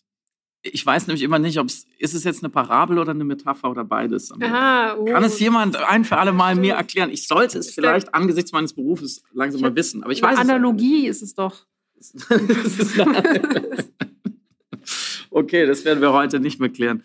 Hm, Also Adam McKay macht natürlich mehrere Sachen sehr, sehr geschickt. Erstens hat er natürlich ein unfassbares Star-Aufgebot und hat sehr, sehr viel Geld von Netflix, um das alles umzusetzen. Der Meteorit, ähm, ihr werdet es gesehen haben, sieht auch aus wie ein echter Meteorit. Und ähm, zweitens nutzt er natürlich ähm, den, den Hebel des Humors. Der Trailer ist ja schon super lustig. Ich fand auch den Film relativ lustig. Es ist auch äh, manchmal vielleicht ein bisschen zu lustig. Das war auch eine große Kritik, dass es in Slapstick ausartet, dass es alles nur noch skurril wird. Aber geht es ja irgendwie schon um das Ende der Menschheit. Ähm, vor allem aber, was mir dieser Film auch gegeben hat, abgesehen davon, dass es ein Film natürlich über die Klimakrise ist, ist, finde ich, schon im Titel, in diesem Imperativ, in genau diesem Trotzstolz von der Bewegung, die dann sagt, just don't look up. Also wenn da dieses Problem ist, dann guck eben nicht hin. Ja, mach genau das Gegenteil von dem, was diese blöden WissenschaftlerInnen und diese blöden Linken und die Woken von dir wollen und dann bist du sozusagen auf der richtigen Seite. Das hat er schon in diesen Titel und auch in den Hashtag, der dann ähm, viral ging, schon sehr, sehr gut äh, gefasst und mir nochmal verdeutlicht, es geht eben auch viel um, um den Trotz zu, diesem, zu dieser Freiheit, zu diesem Hedonismus, zu diesem Stolz. Und es geht natürlich auch irgendwie um so etwas wie Ignoranz oder Dummheit, wenn man möchte. Aber es geht vor allem auch um Gier. Und die Figur des ähm, Silicon Valley-Unternehmers, äh, die, die hier auch kurz im, im Trailer war, der sagt, naja, es ist eine riesige Chance, weil dieses Material, wir werden äh, Trillionen von Dollar verdienen, der äh, symbolisiert ja genau das, was ich vorhin, ähm, ja, worauf ich vorhin abgehoben habe, dass es eben Leute gibt, die sehr, sehr, sehr, sehr, sehr, sehr, sehr viel Geld äh, mit dieser Krise, mit dieser Katastrophe äh, erzählen. Ähm, und im Endeffekt, das, so viel kann man spoilern, glaube ich. Äh, der Meteorit schlägt dann ein und alle sterben am Ende. Entschuldigung, für wen ich jetzt den Film kaputt gemacht habe, aber ich glaube, es war jetzt schon klar geworden, dass diese Sachen nicht gut ausgehen kann. Und im Endeffekt ähm, passiert das vor allem eben auch aus Gier. Gier ist, glaube ich, ein ganz, wichtige, ganz wichtiger Treiber, eine ganz wichtige Motivation, ein Urtrieb vieler Menschen, zum Glück nicht aller Menschen, über die wird sehr selten gesprochen. Es wird immer so getan, als ja, wäre das so ein lässlicher Unfall oder ja, wir sind alle so ein bisschen dran schuld, dass das Klima kaputt geht. Aber die, die, die wahre Treibkraft hinter ganz viel Klimazerstörung, hinter ganz viel Klimarisiko ist ja Gier. Und Gier definiert sich ja darüber, dass Grundbedürfnisse schon befriedigt sind und jemand, der sehr viel Geld hat, möchte noch mehr Geld. Oder jemand, der sehr viel CO2 ausstößt, möchte noch mehr CO2 ausstoßen mit Luxusgütern oder Luxusjachten. Zum Beispiel und das ist eigentlich meine Lieblingszahl am ganzen heutigen Abend, Samira kennt sie schon, ähm, die Yacht von Roman Abramowitsch. Ja, Roman Abramowitsch ist ja einer der äh, russischen äh, Fossiloligarchen, inzwischen so ein bisschen ähm, ja, in Ungnade gefallen, könnte man sagen, ist nicht mehr so ganz nah dran.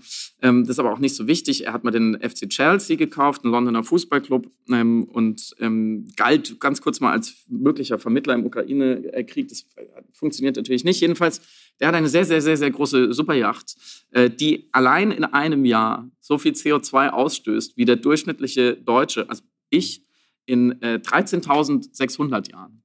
Was, glaube ich. Also eine Yacht von einem Mann, so viel wie ich, wenn ich quasi ewig leben würde. Und ähm, ich bin ja schon ein super Emittent, rein statistisch gesehen, weil ich in, in Deutschland lebe ähm, und fliege und, und, und so weiter und Sachen kaufe. Ähm, aber äh, der durchschnittliche Bangladeschi braucht dafür 60.000 Jahre. Ja? Und das zeigt uns auch, dass ähm, dieses ganze riesige, äh, vermeintlich so komplexe Problem einfach auch ein Gerechtigkeitsproblem ist. Dass die eine Hälfte der Menschheit gierig ist und immer mehr will die andere Hälfte der Menschheit, also nicht Hälfte statistisch, sondern der andere äh, Teil der Menschheit, kommt gar nicht dazu, das Klima zu zerstören. Ja, das verhält sich auch ähm, analog zu CO2-Emissionen. Also wir haben zwischen 1990 und 2015 äh, festgestellt, dass eben 10 Prozent weltweit der reichsten Menschen äh, verantwortlich sind für 50 Prozent der CO2-Emissionen. So, und da ist eine Disparität da, da ist eine Unverhältnismäßigkeit, äh, Unverhältnismäßigkeit da ähm, die davon profitiert weiterhin, wie gesagt, wenn wir auf Individualebene äh, in der breiten Bevölkerung darauf schauen, was der Nachbar macht, ähm, äh, wie er jetzt recycelt oder ob er jetzt Plastikbeutel hat. Äh, und dann haben wir im Verhältnis dazu ähm, ein, eine Emission von sehr, sehr, sehr, sehr, sehr, sehr reichen Menschen, ähm, die in keinem Verhältnis dazu steht und die auch durch den Einsatz einer breiten Bevölkerung nicht eingefangen werden kann. Also wir können jetzt noch so viele Flüge nicht begehen oder noch so viele Stoffbeutel haben und Plastiktüten nicht kaufen. Wir können natürlich die Emissionen von ähm, den äh, Yachten von superreichen Menschen auf not gonna happen.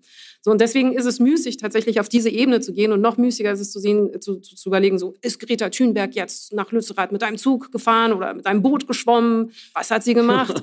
äh, oder irgendwie in Instagram ähm, bei Aktivistinnen eben zu scrollen, wann sie wo, welchem Starnberger See, mit welchem Fahrrad sie irgendwo hingefahren sind. Das ist einfach kompletter Quatsch, komplettes Derailing, ganz klassisch. Man möchte ähm, einfach nicht dorthin schauen, wo es weh tut und dorthin zu schauen, wo es weh tut, würde würde auch bedeuten, über die Emissionen von Superreichen zu sprechen. Und noch etwas, ähm, der Begriff der Superreichen, das meint wirklich super, super, superreich. Weil ein Trick des Diskursiven ist auch, so zu tun, als ginge es um die Frau mit dem geerbten Haus ihrer Oma, äh, die äh, alleinerziehende Mutter, die jetzt aber das Haus geerbt hat und jetzt ist sie eine reiche Person oder eine wohlhabende Person und der soll jetzt dieses Haus weggenommen werden. Oder von mir aus äh, Anwälte oder Zahnärzte oder sowas, die wohlhabend sind. Von diesen Menschen wird nicht gesprochen. Der Trick ist aber so zu tun, als würden Leute, die das kritisieren und sagen, hey, wir müssen uns irgendwie die Emissionen von Superreichen angucken, Leute also mit zehn Privatjets und 30 Yachten oder so, äh, so zu tun, als würden sie jetzt den Mittelstand angreifen wollen oder sowas, weil damit kann sich jeder dann wieder identifizieren und sagen, okay, die greifen meinen Wohlstand an und dann sind wir wieder wo? Beim Icarus-Plot. So, die wollen meine Sachen wegnehmen. Äh, Reaktion, Reaktanz. Ähm, also das als weiterer Trick. Mm, das führt uns direkt auch zum nächsten Narrativ, nämlich einem eigentlich sehr positiven, optimistischen Narrativ, was kompatibel ist mit unserer Art zu denken, weil wir äh, nicht nur problemlösungsorientiert handeln und agieren und eben denken, sondern auch eher optimistisch sind, was eigentlich gut ist, weil wenn man von vornherein davon ausgehen würde, dass eine Lösung, die man sich ausgedacht hat für irgendein Problem, die, das Überwinden eines Waldes oder einer Schlucht oder sowas, von vornherein nicht klappt, hätten unsere Vorfahren äh, auf dem Rücken gelegen und einfach gewartet, bis sie still sterben. So, äh, der Optimismus ist in uns eingeprägt oder eingefräst worden durch den Erfolg, den wir hatten, indem wir Dinge ausprobiert haben, die uns zu einem positiven Erfolg geführt haben. Wir müssen erstmal davon ausgehen, dass es klappt, damit wir überhaupt die Muße haben, die Hoffnung haben und den Antrieb haben, es auszuprobieren, damit wir dann sehen können, oh, es klappt. Das heißt, Optimismus ist erstmal nichts Schlechtes, sondern ganz im Gegenteil eine Antriebsfeder unseres Handelns. Ähm, aber auch diese narrative Struktur, erstmal positiv eingestellt zu sein und uns auch selbst zu überschätzen, was unsere Fähigkeiten und Fertigkeiten angeht, fällt uns wieder auf die Füße in Bezug auf das Denken der Klimakrise, weil die nicht kompatibel ist. Oder der Klimakrise, sagen wir so, ist egal, wie optimistisch wir uns selber finden und wie problemlösungsorientiert wir sind und wie innovativ wir glauben zu sein. Ähm, sie wird einfach äh, so voranschreiten, wie sie voranschreitet. Da hilft es also nicht die ganze Zeit, den CO2-Staubsauger irgendwie zu imaginieren oder das Phantasma einer technologischen Erneuerung, eines Wunders, das eintreten wird, wenn wir nur fest genug daran glauben, wenn wir nur ganz, ganz, ganz doll davon überzeugt sind, dass wir es hinkriegen warum es gerade im politischen Diskurs, auch im Bereich der Liberalen natürlich besonders korportiert wird. Also Technologie wird uns retten. Ihr müsst nur Vertrauen haben. Äh, liebe Aktivistinnen, seid doch nicht so fatalistisch und so. Äh, Überlasst das den Profis. Überlasst das den Profis. Wir, wir finden eine Software, wir finden Sachen. Wir machen den Kometen einfach kaputt mit irgendeinem speziellen Laser. Das klappt schon irgendwie. Ähm, ist natürlich auch Teil einer Individual-Selbstwirksamkeitserzielung die mit dem liberalen Denken sehr kompatibel ist. Nämlich die Vorstellung, wenn man sich nur hart genug anstrengt, dann kriegt man es hin. Jeder seines Glückes Schmied. Klassisches neoliberales äh, Motiv. Und deswegen haben wir diese äh, Erzählung, die Technologie wird uns äh, irgendwie retten, auch die vom Tellerwäscher zur Millionärerzielung genannt. Also die klassische Aufstiegsgeschichte, wenn man sich nur hart genug anstrengt, kriegt man alles hin. Jetzt zeigt die Realität, dem ist einfach nicht so. Wir haben keine soziale Mobilität, wir haben keine ähm, Einkommensgerechtigkeit in irgendeiner Form, wir haben keine Meritokratie oder eine Leistungsgesellschaft, auch wenn alle das behaupten oder PolitikerInnen das zumindest gerne behaupten. Das sind alles Sachen, die von der Wirklichkeit empirisch, demografisch, soziologisch widerlegt worden sind. Und dennoch wollen wir aber unbedingt dran glauben, weil die Erzählung natürlich so viel angenehmer und schöner ist. Und man kann das gar nicht äh, genug betonen, wie tief das in unserer Kultur äh, verwurzelt ist. Also von äh, den griechischen äh, Mythen der Antike ähm, bis hin zum, äh, zu den Hollywood-Blockbustern ist immer, immer diese, diese, diese grundsätzliche individualistische äh, Handlungsweise, dass dann ein einzelnes Individuum gerade in der Krise, im größten Problem, ja, am Tiefpunkt, nochmal genau nachdenkt und die Ärmel hochkrempelt und dann, na, Rocky steht dann trotz K.O. wieder auf und so weiter und so fort. Du hast es vorhin schon ausgeführt mit den verschiedenen Beispielen. Und dann in der Krise die größte Chance, die einzige Chance zu Katharsis und Wachstum sieht. Und wenn ihr mal einfach mal ähm, zu Hause seid, so in den nächsten Tagen und Wochen und mal so Lieblingsfilme und, und gerade so aus dem Mainstream und Lieblingsbücher mal so durchgeht, dann ist diese Struktur eigentlich in den allermeisten zu finden. Also zumindest alles, was so unter Entertainment läuft. Ja, da muss der Held oder die Heldin erstmal richtig äh, auf den Kopf kriegen und richtig auf dem Boden liegen und dann steht er wieder auf. Und das ist natürlich in der Klimakrise gefährlich, weil da fühlen sich viele Menschen sicher und sagen, ja, also wenn, wenn die Kacke erstmal richtig am Dampfen ist, dann kommen unsere ErfinderInnen, wie Christian Linder immer so schön sagt, er sagt immer, unsere Erfinder und Ingenieurin. Weil er will natürlich nicht gendern, da würde ihm die Zunge abfallen. Aber er, er, er, er trickst ganz gut. Die SPDler bei uns in Deutschland, die sagen dann immer, äh, Erfinder und Erfinderin, Ingenieure und Ingenieurin. Ich glaube auch deswegen verlieren die die Wahlen so oft, weil die einfach viel zu viel Zeit damit verbringen, diese ganzen Änderungen dran zu hängen, anstatt einfach zu gendern. Christian Lindner hat einen Trick gefunden. Und genauso wie Christian Lindner einen Trick gefunden hat, nicht zu gendern, wird die Menschheit schon früher oder später irgendetwas verfinden, um die Klimakrise zu äh, besiegen. Und ähm, das findet sich immer wieder in neuen Versionierungen, in neuen Begriffen, in neuen Einwortnarrativen. In Deutschland gerade sehr beliebt äh, ist, ist der Begriff der Technologieoffenheit. Ja, toll. Es ist so. Boah, vorher war ich dagegen. Man ja, jetzt, nicht, vorher war ich dagegen, jetzt, hatte, hatte habe keine nichts benutzt, ja, ähm, höchstens elektrische Zahnbürste, das war das, das höchste der Gefühle, aber jetzt bin ich offen dafür. Das ist so schlau. Das ist so schlau, als, wären die, als wäre die andere Seite nicht offen.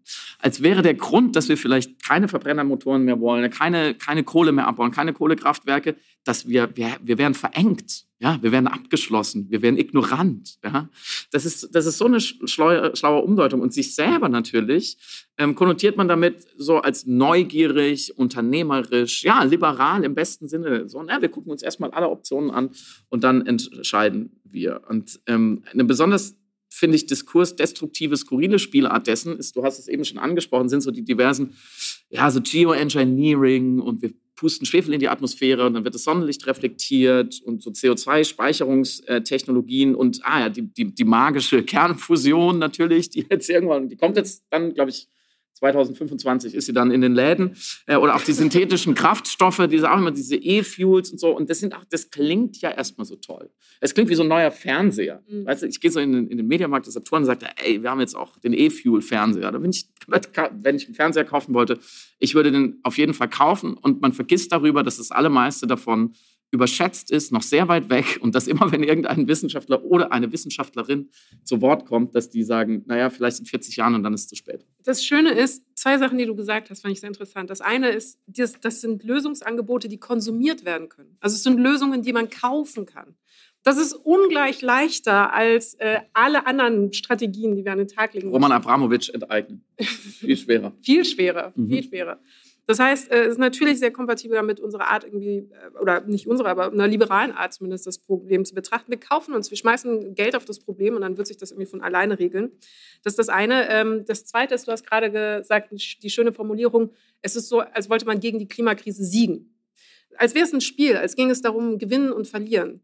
Das Ding ist, wir haben jetzt eine Situation, was die Klimakrise betrifft, wo es darum geht, zu verhindern, dass es schlimmer wird. Es geht gar nicht darum, sie abzuwehren. Sie ist schon da. Wir sehen die Konsequenzen. Es geht jetzt mittlerweile darum, zu verhindern, dass es viel schlimmer wird. Äh, Jonas Scheible hatte das in seinem Artikel sehr schön äh, mit dem Marshmallow-Experiment umschrieben. Früher ging es darum, äh, zu sagen, wir verzichten jetzt auf den Marshmallow und dann kriegen wir später zwei Marshmallows, wie eben in diesem berühmten Sozialexperiment mit den Kindern, um zu testen, wie, ähm, äh, wie durchhaltefähig man ist, wie geduldig man ist. Jetzt geht es darum, auf den Marshmallow zu verzichten, damit später nicht noch zusätzlich Brot und Wasser weggenommen werden. Die Situation haben wir gerade. So, und das ist keine Situation, die ausschließlich mit einem technologischen Denken äh, gelöst werden kann, was eingekauft werden kann, sondern es muss dann eben irgendwelche anderen transformatorischen, es muss eine Entwicklung geben auf jeden Fall. Und noch ein letzter Satz, es spricht aber nichts natürlich gegen Innovation und Forschung. Also ähm, der Vorwurf, der dann gerne gemacht wird, ist, du bist gegen Innovation und Forschung. Überhaupt nicht. Es geht natürlich darum, alle Strategien in Betracht zu ziehen, aber nicht zu glauben, dass die Technologie die magische Wunderwaffe ist, die eben am Ende äh, Rambo wie eine Waffe zur Verfügung steht und dann knallt halt die Klimakrise, er schießt, er schießt ja die Klimakrise einfach. Wenn sie so schlimm ist, warum schießt denn keiner darauf aus den USA? Mit einem sehr großen Gewehr. Ich glaube, in, in Don't Look Up schießt doch einer, auf den, einer auf den, Kometen. Ja, und er, er ruft, you, you, you don't get me alive.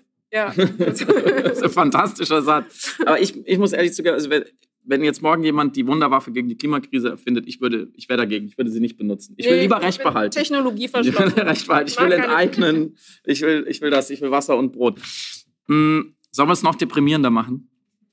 Es kommt ein fünftes Narrativ. Mein Lieblingsnarrativ. Das ist auch mein Lieblingsnarrativ. Ich, mein, ich hatte es zuerst als Lieblingsnarrativ. Ich habe es vorhin schon gesagt, Selber. vor der Veranstaltung. Deine Mutter ist ein Lieblingsnarrativ. Mhm, Spiegel-Narrativ.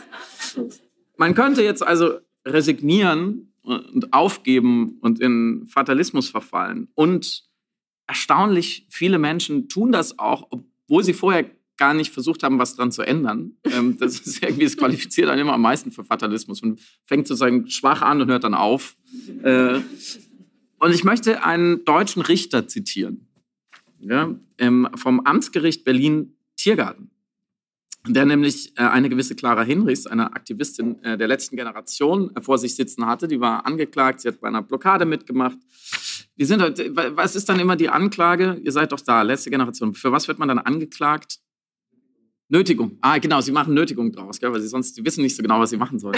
ähm, ja, genau. Ähm, bei grober Unfug gibt es nicht mehr in Deutschland, aber es würde mir irgendwie besser gefallen. Quatsch, Quatsch. Ihr nervt, wegen Nerven äh, drei Tagessätze. Genau, und ähm, dann, dann gab es einen Schlagabtausch zwischen äh, äh, Clara Hinrichs, die wir auch mal im Podcast hatten und die durchaus in der Lage ist, so einem Richter äh, verbal Paroli, äh, Paroli zu bieten. Und er wies sie darauf hin, was auch, es ist dann noch so ein Mini-Narrativ, was mir auch immer gefällt, was sehr gerne auch von deutschen Männern über 70 eingebracht wird, ist mir so aufgefallen. Die sagen dann, ja, junge Frau, Mademoiselle. Sie wissen aber schon, dass selbst wenn sie sich durchsetzen und in Deutschland machen jetzt alle, wie Sie sich das vorstellen mit diesen äh, Klimaschutzsachen, dass dann der Rest der Welt ja immer noch CO2 ausstößt. Es ist sehr, sehr wichtig, dass, dass da mal I'm, drauf I'm very intelligent. Ja, und dann da, da kommt immer die, der Schüler, die Chinesen, nee, der Chinese. Der Chinese wird ja nicht auf und so weiter und so fort. Ähm, und darauf sagte eben klar Hinrichs, dass sie ja ähm, grundsätzlich schon global denken und dass sie aber sind jetzt halt in Deutschland, da kann man halt in Deutschland äh, Blockaden machen, aber grundsätzlich sollten ja alle auf der ganzen Welt äh, das Leben auf der ganzen Welt schützen. Das wäre ja schon irgendwie wichtig. Und daraufhin sagte Richter Bayreuther, ähm, sie wollen das ganze Leben auf, auf der Welt, auf der ganzen Welt schützen. Zitat: Kakerlaken auch. Und die Dinos sind schließlich auch ausgestorben. Der Mensch wird sowieso aussterben, davon bin ich fest überzeugt. Das lässt sich nicht verhindern, dafür ist er zu dumm. Richter. Ja, jetzt ist es schon mal, ich bin kein Jurist, sind Juristen und Juristinnen anwesend. Ähm, jetzt ist es, glaube ich, schon, ähm, sagen wir mal, eine, eine spannende Art, Recht zu sprechen. In, in einer, in, einer, in einer liberalen Demokratie wie der, wie der deutschen, die irgendwie darauf ausgelegt ist, dass die Menschheit besser nicht ausstirbt. Ich weiß nicht, ich habe nachgeguckt, im Grundgesetz steht, steht nur was vom deutschen Boden, soll kein Krieg mehr ausgehen. Aber das heißt ja, das gehört ja irgendwie dazu. Also als Deutscher hat man da schon mehrmals dran geschnuppert. Ja, aber Friedmann, die ähm, Saurier sind auch ausgestorben. Was willst du machen? ja, fantastisch. Also, sorry. Aber daran waren die Deutschen nicht schuld, ausnahmsweise. Naja, jedenfalls ähm, ist dieses, ist, es, ist das ja eigentlich äh, heute Abend tatsächlich, wir lachen darüber und das ist auch in Ordnung, weil man kann darüber lachen. Es ist ja wirklich das Traurigste. Irgendwie auch, finde ich auch intellektuell einfach dürftigste Narrativ aus verschiedenen Gründen. Und eine Spieler davon ist ja auch der sogenannte Antinatalismus dass ähm, Menschen, die wiederum nicht, wieder richtig, glaube ich, am anderen Ende des politischen Spektrums stehen, sagen, ich möchte keine Kinder mehr bekommen, weil ich möchte nicht noch mehr CO2-Emittenten und Emittentinnen in die Welt setzen.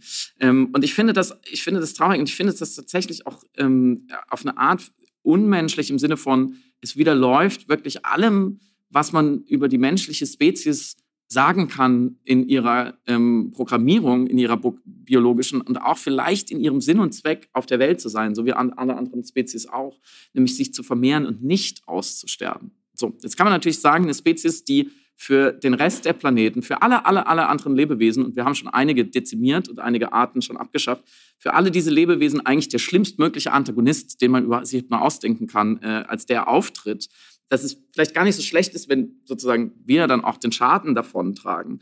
Aber dann muss man ja auch das zu Ende denken. Also dann muss man diesen Fatalismus ja zu Ende denken und zwar konkret und nicht in einer, worauf haben wir uns geeinigt, metaphorischen Parabel, die analog zur Klimakrise etwas aufbaut. Also nicht Don't Look Up denken und sagen, okay, irgendwann kommt der Komet und dann sind alle tot.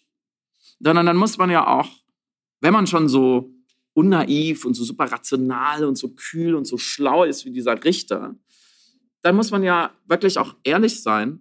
Markus Lanz würde sagen, sich ehrlich machen und sagen, naja, wenn wir es wirklich, also wenn wir es wirklich nicht schaffen und wir gehen drei, drei Grad, vier Grad, fünf Grad und wir, wir bewegen uns auf dem Pfad, wo am Ende dieser Entwicklung des, des Aussterben der menschlichen Spezies steht, was passiert denn in den 50, 100, vielleicht auch 500 Jahren dazwischen? Also es ist nicht, wir leben ja jetzt nicht so weiter wie jetzt, was für manche Menschen ziemlich okayes Leben ist, für viele nicht, aber was ein gewisser insgesamt globaler Lebensstandard bedeutet. Und dann hört es auf einmal auf, sondern was passiert denn von jetzt ab?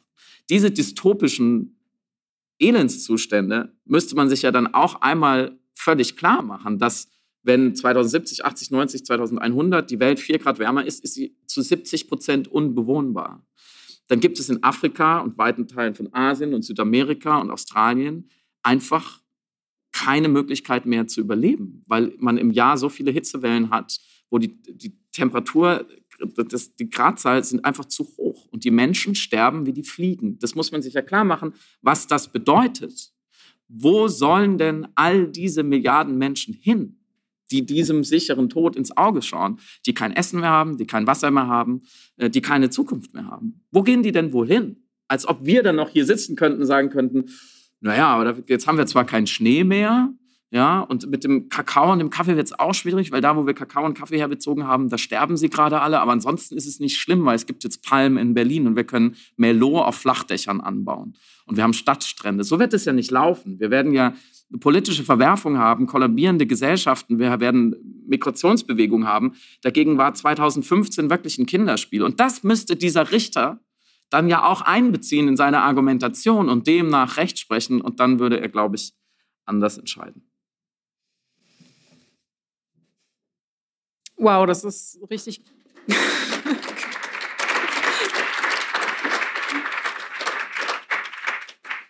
ich wollte ich wollt gerade schon. Film gucken, liebe voll, Klasse. Voll, voll der gute Laune-Take jetzt zum Abschluss.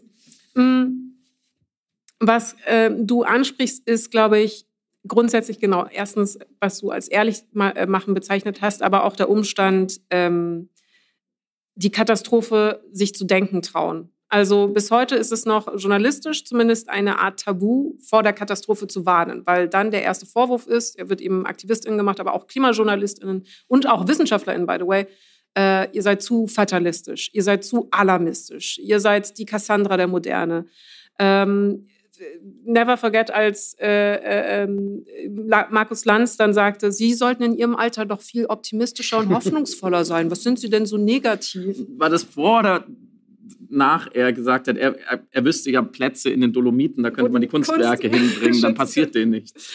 Ich, ich glaube, es war, es war davor. Es mhm. war davor. Und ähm, die, äh, ähm, die, die, die Verhandlungen der Klimakrise, also sowohl jetzt im fiktionalen Bereich eben als auch im journalistischen, als auch im politischen, braucht ein Zugeständnis an das Denken in Katastrophen. Und es ist ein unangenehmes Denken, aber wir müssen diese Angst, würden ähm, Traumaforscher zum Beispiel auch sagen, zulassen, um dann rational auf die Klimakrise reagieren zu können und nicht eben politisiert, ideologisiert oder polemisch, so wie wir es gerade machen. Äh, und vor allem machtorientiert bzw. gierorientiert. Äh, und die Gier gilt hier sowohl für die Macht als eben auch für das Geld äh, wie wir es gerade machen. Ein Aspekt ähm, oder ein philosophisches Konzept, was versucht hat, dieses Katast in der Katastrophe denken zuzugestehen oder irgendwie einzufangen, um dem Ganzen einen Namen zu geben, damit wir damit umgehen können und welches auch in Don't Look Up verhandelt worden ist, ist von Timothy Morton, einem Ökophilosophen, die Idee des Hyperobjekts. Das Hyperobjekt bezeichnet Dinge, die so groß sind, ähm, dass wir sie uns einfach mental nicht vorstellen können. Also zum Beispiel ist die Unendlichkeit ein Hyperobjekt. Und das kann jetzt jeder gerne mal ganz kurz ausprobieren. Äh, man möge jetzt versuchen, sich die Unendlichkeit vorzustellen. Stell dir vor, wir würden noch unendlich weitermachen. Samira kannte das. Auf gar naja. kein, das ist gar kein Problem. ähm, ich mag, dass du so viel Vertrauen mein Wissen hast. Ähm, man merkt, wenn man versucht, die Unendlichkeit zu denken, dass man da schon irgendwie an kognitive Grenzen kommt. Also man hat vielleicht irgendein abstraktes Bild oder ich weiß nicht, so ein Weltraum-Universum, aber so wirklich die Unendlichkeit ist es ja nicht. Äh, und so ähnlich verhält es sich mit der Klimakrise. Und deswegen hat Timothy Morton eben die Klimakrise als Hyperobjekt bezeichnet. Ein Objekt, was kein Ort, kein Zeitkontinuum ähm, verfolgt, was keine Zeitachse erlaubt. Also es gibt kein Ende der Klimakrise. Wir werden jetzt stetig gegen die Klimakrise kämpfen. Ähm, es gibt nicht so einen Startpunkt, so am 1. Januar 1901 äh, hat die Klimakrise offiziell begonnen. Und das macht es so schwer, sie auf eine Art zu übersetzen, dass wir uns trauen, über sie nachzudenken und dass wir uns das zutrauen, über sie nachzudenken. Und deswegen ist der Film Don't Look Up so interessant, dessen Produktionsfirma, by the way, auch Hyper Objects Industries heißt, weil Adam McKay hat seine Hausaufgaben gemacht und tatsächlich mit Timothy Morton auch zusammengearbeitet. Der Film versucht anhand verschiedener Systeme zu zeigen, welche Auswirkungen dieses Negieren der Klimakrise hat, welche äh, Auswirkungen die Kommunikationslosigkeit zwischen den Systemen hat in Bezug auf die Klimakrise. Das heißt, wir haben die Politik, die äh, Machtstreben hat, die im System Macht äh, behalten, Macht verlieren denkt und deswegen sich für Macht entscheiden, Macht behalten entscheidet, Meryl Streep.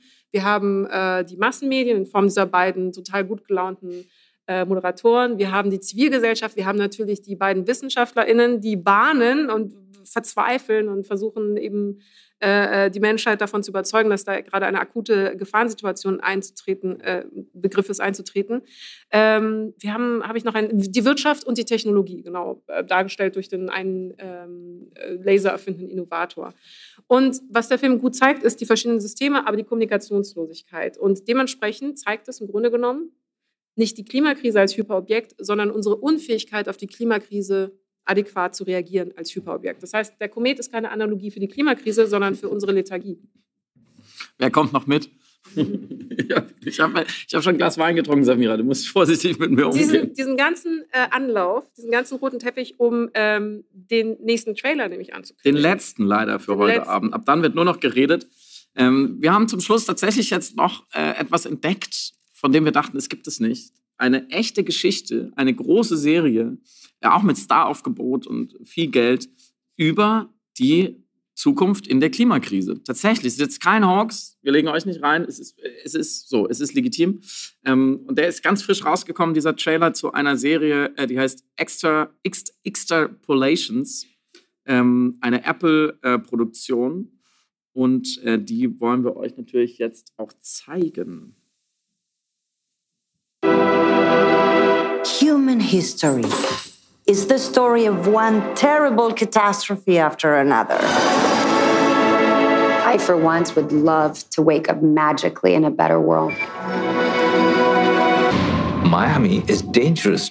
Your mother's moving with her sister in Chicago. Thought you hated your sister. It's too hot out to hate people these days, Marshall.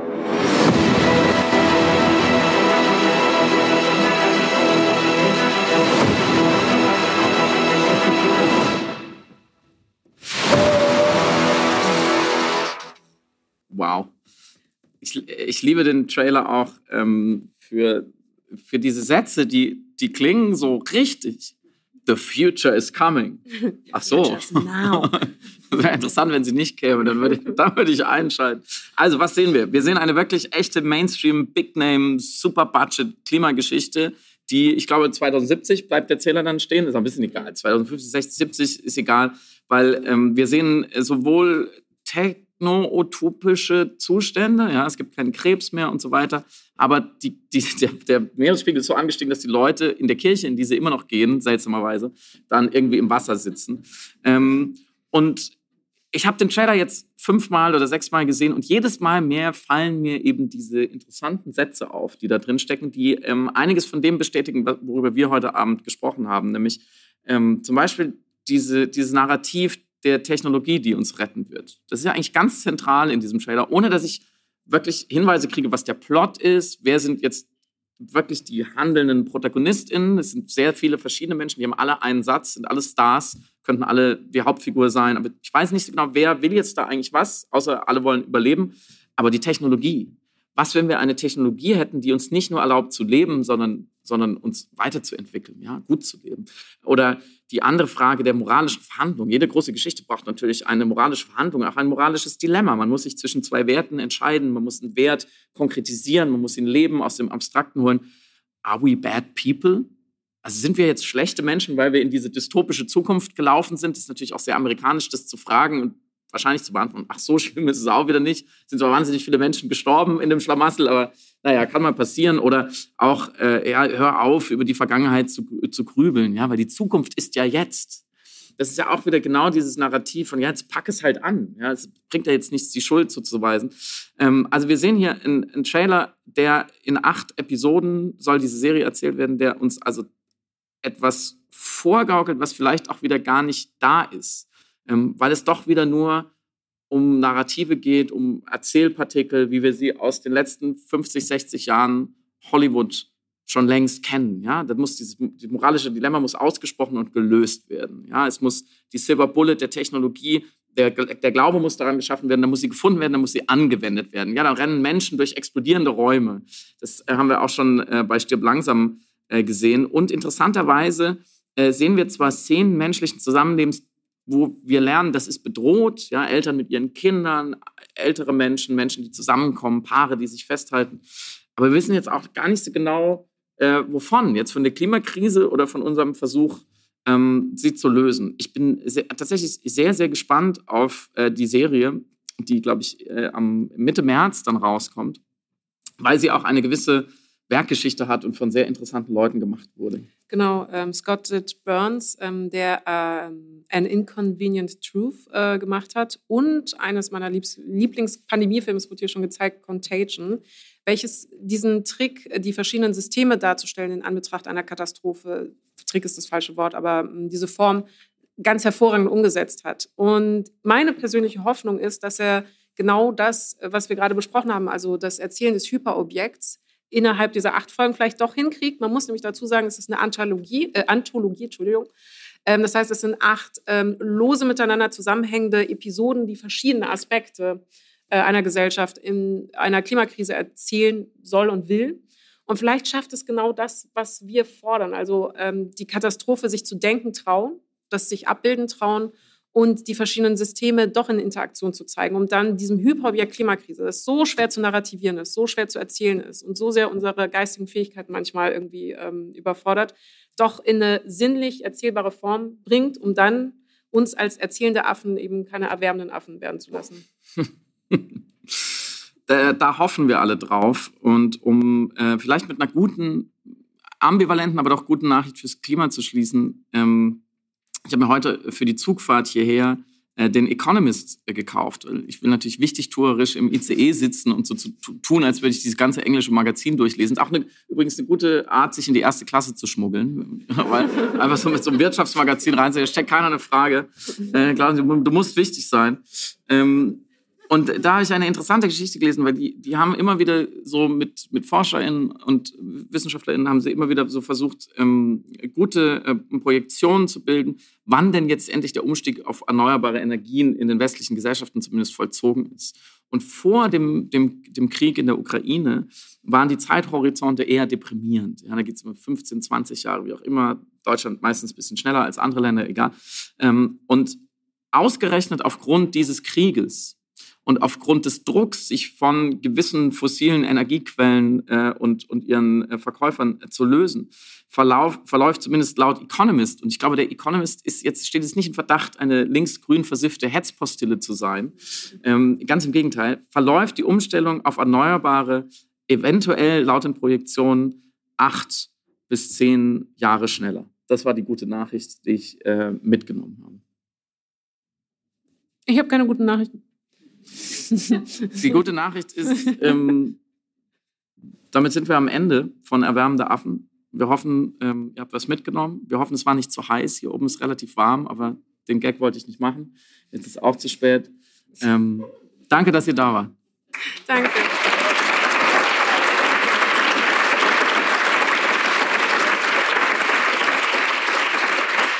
Dankeschön, Mensch. Nein, das war das Sie hat eine Veranstaltung mit Samira El-Quasil und Friedemann Karik im Roten Salon des Volkstheaters in Wien vom 23. Februar 2023. Bei den Veranstaltern bedanke ich mich sehr herzlich für die Zusammenarbeit.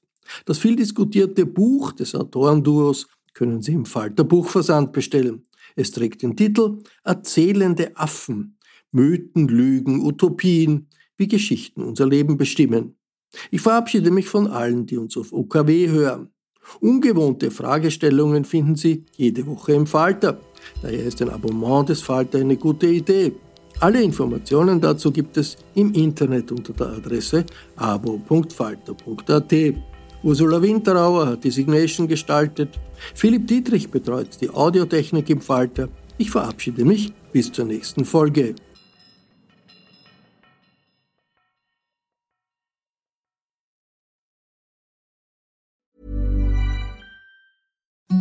Imagine the softest sheets you've ever felt. Now imagine them getting even softer over time. That's what you'll feel with Bowl and Branch's organic cotton sheets. In a recent customer survey, 96% replied that Bowl and Branch sheets get softer with every wash. Start getting your best night's sleep in these sheets that get softer and softer for years to come. Try their sheets with a 30-night guarantee. Plus, get 15% off your first order at bowlandbranch.com. Code BUTTERY. Exclusions apply. See site for details.